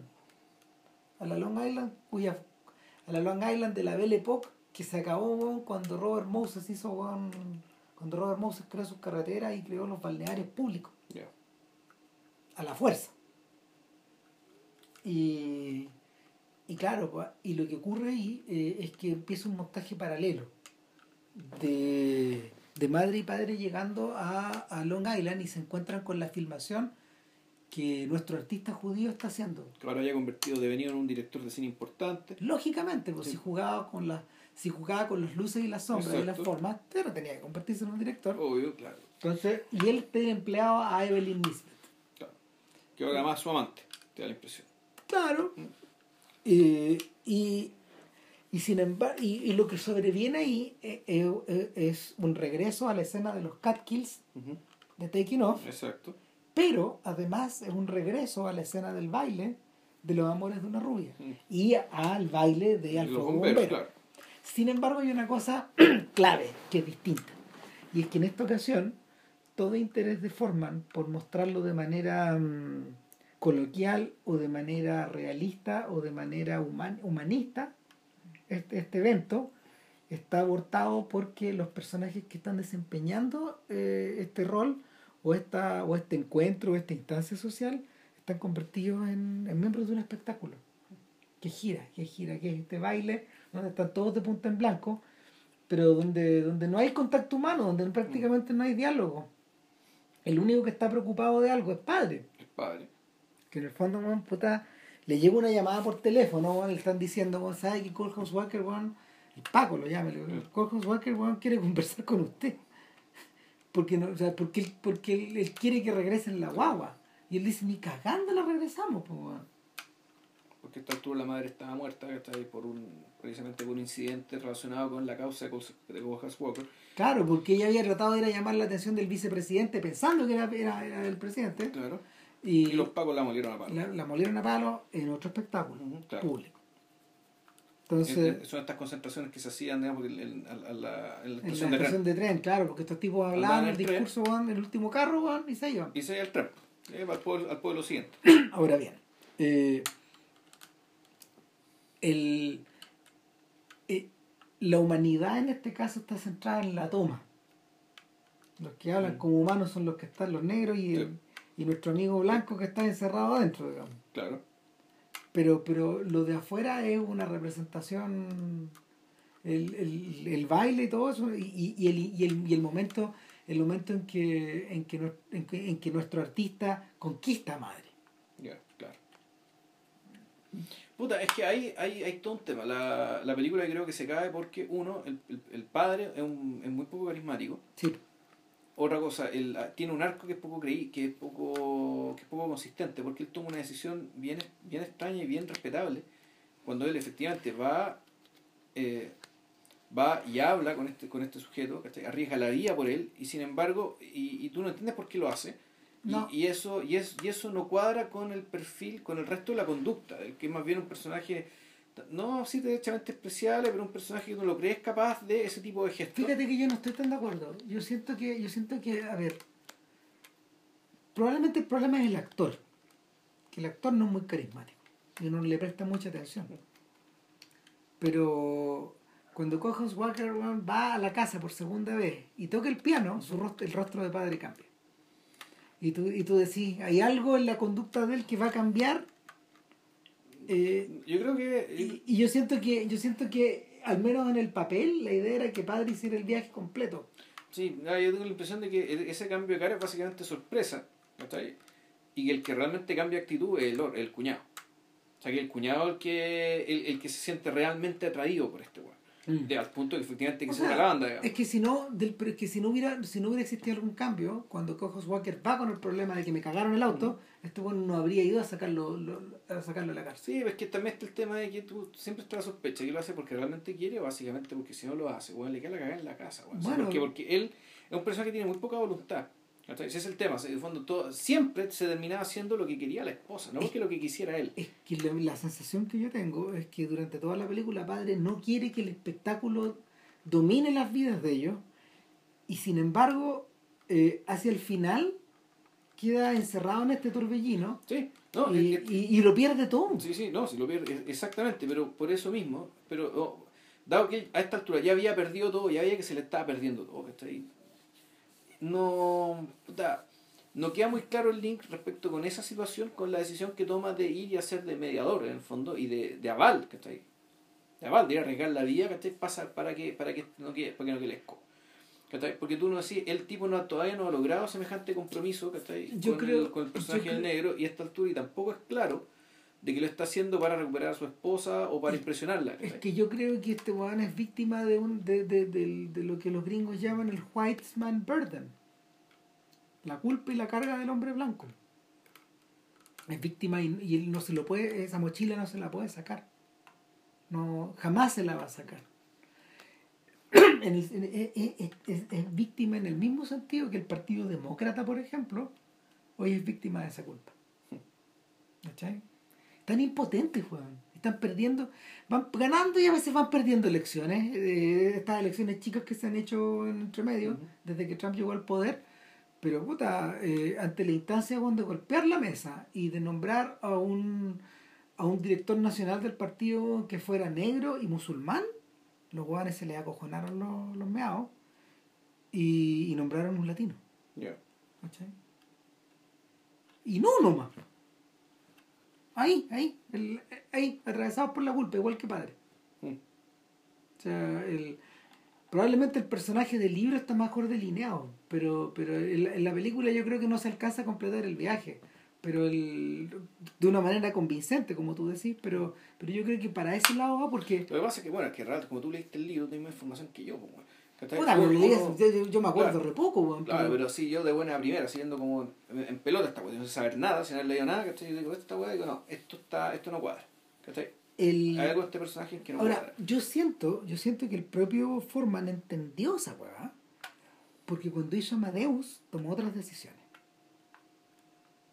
Tomó otras decisiones. De hecho, lo fascinante de Amadeus es que su Cristo, que es claro. que es Wolfgang, eh, está desprendido de cualquier eh,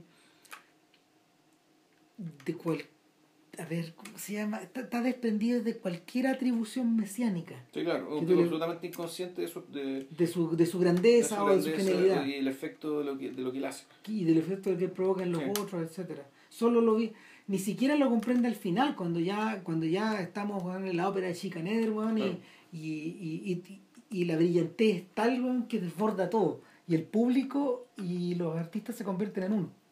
Entonces, el, ahí está solucionado mejor ese problema.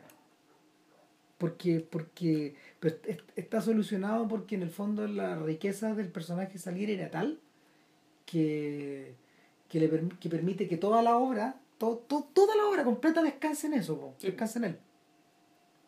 Y, y, y, y puede y, y, y, cómo se llama y puede penetrar hasta a donde Forman quiere digamos donde Forman necesita llegar.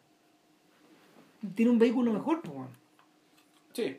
Porque la sensación que queda con Ragtime que yo creo que te la comenté es que cuando cuando cuando uno o sea cuando vuelvo a pensar en la idea a ver Ragtime Ragtime es una es un, es un libro que Doctor eh, publicó en 1975 con la expresa y con la expresa idea del centenario su, del bicentenario en su cabeza. De la misma forma que Altman hizo Nashville, Nashville con el bicentenario van atravesados eh, eh, son así. Entonces son para eso y, son para eso son para eso. Y el y la estructura con la que esta estructura coral esta agua gigantesca que al mismo tiempo está parada en una en una estructura muy simple muy sencilla. Entonces eh, hoy por hoy eso requiere una miniserie de HBO. De 10, 12 horas. ¿Cachai? Que esté como contado como por parte. Yo no sé por qué no la han querido volver a hacer, bueno, porque está cantado que la hagan. está pidiendo que vuelvan a hacerla. Pero ahí, ahí podría funcionar, yo creo. ¿Quién sabe? Pero nada.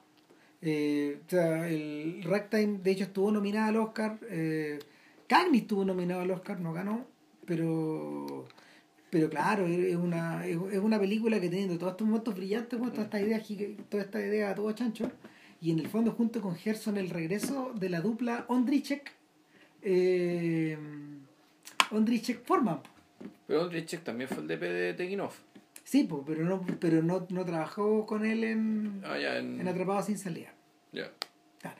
Pero es, el regreso de esta weá que, que creo que se mantiene hasta Valmont. Hasta, hasta Valmont colabora punto y después, después parece que Ondrich ya no siguió dirigiendo. O sea, perdón, hizo buenas direcciones más, pero de, fotos más, pero no, ya no, ya no lo acompañó, no siguió acompañando a su amigo. Nada, pues, o sea, el, dejamos a Forman, dejamos a Forman como un poco en el aire y con la idea, e, en ese momento, justo en el momento en que en que entre, entre dirigir Her y dirigir Ragtime, este weón va a combinado va, va obligado al teatro un día a ver una obra sobre sobre Mozart, y el weón eh, se siente esperando weón, tres horas weón, de, la, de tremendo aburrimiento y al final del primer acto weón, este weón se sorprende a sí mismo weón, yendo weón, al, al camerino a hablar weón, con Peter Schaffer porque ya nada más weón. le dice weón que hacer unos pocos cambios, pero esta es una película. y yo me leí la, yo me leí la obra de teatro, weón. Es la raja, weón. y no tiene tantos cambios. No es tan distinta. Ya. Hmm. Bueno, eso será para otro podcast en dos años más, qué sé yo. ¿Quién sabe, weón? Sí, pero falta. Ya. Para el próximo, eh, está decidido, ¿no? Sí. Dos hombres en pugna. Claro, dos hombres en pugna y el joven Sidney Lumet. Así que ya sabes. No, no, no, no. No, no, pero en el fondo, eh, explicar de dónde llegó, cómo llegó. Además que le acabo de pasar a Vilches un, un documental que produjo Scorsese, donde Lumet habla y habla y habla y habla. Sirve mucho, mucho para lo que vamos a conversar. Así que bueno, eso sería por ahora. chao. Que estén bien, chao.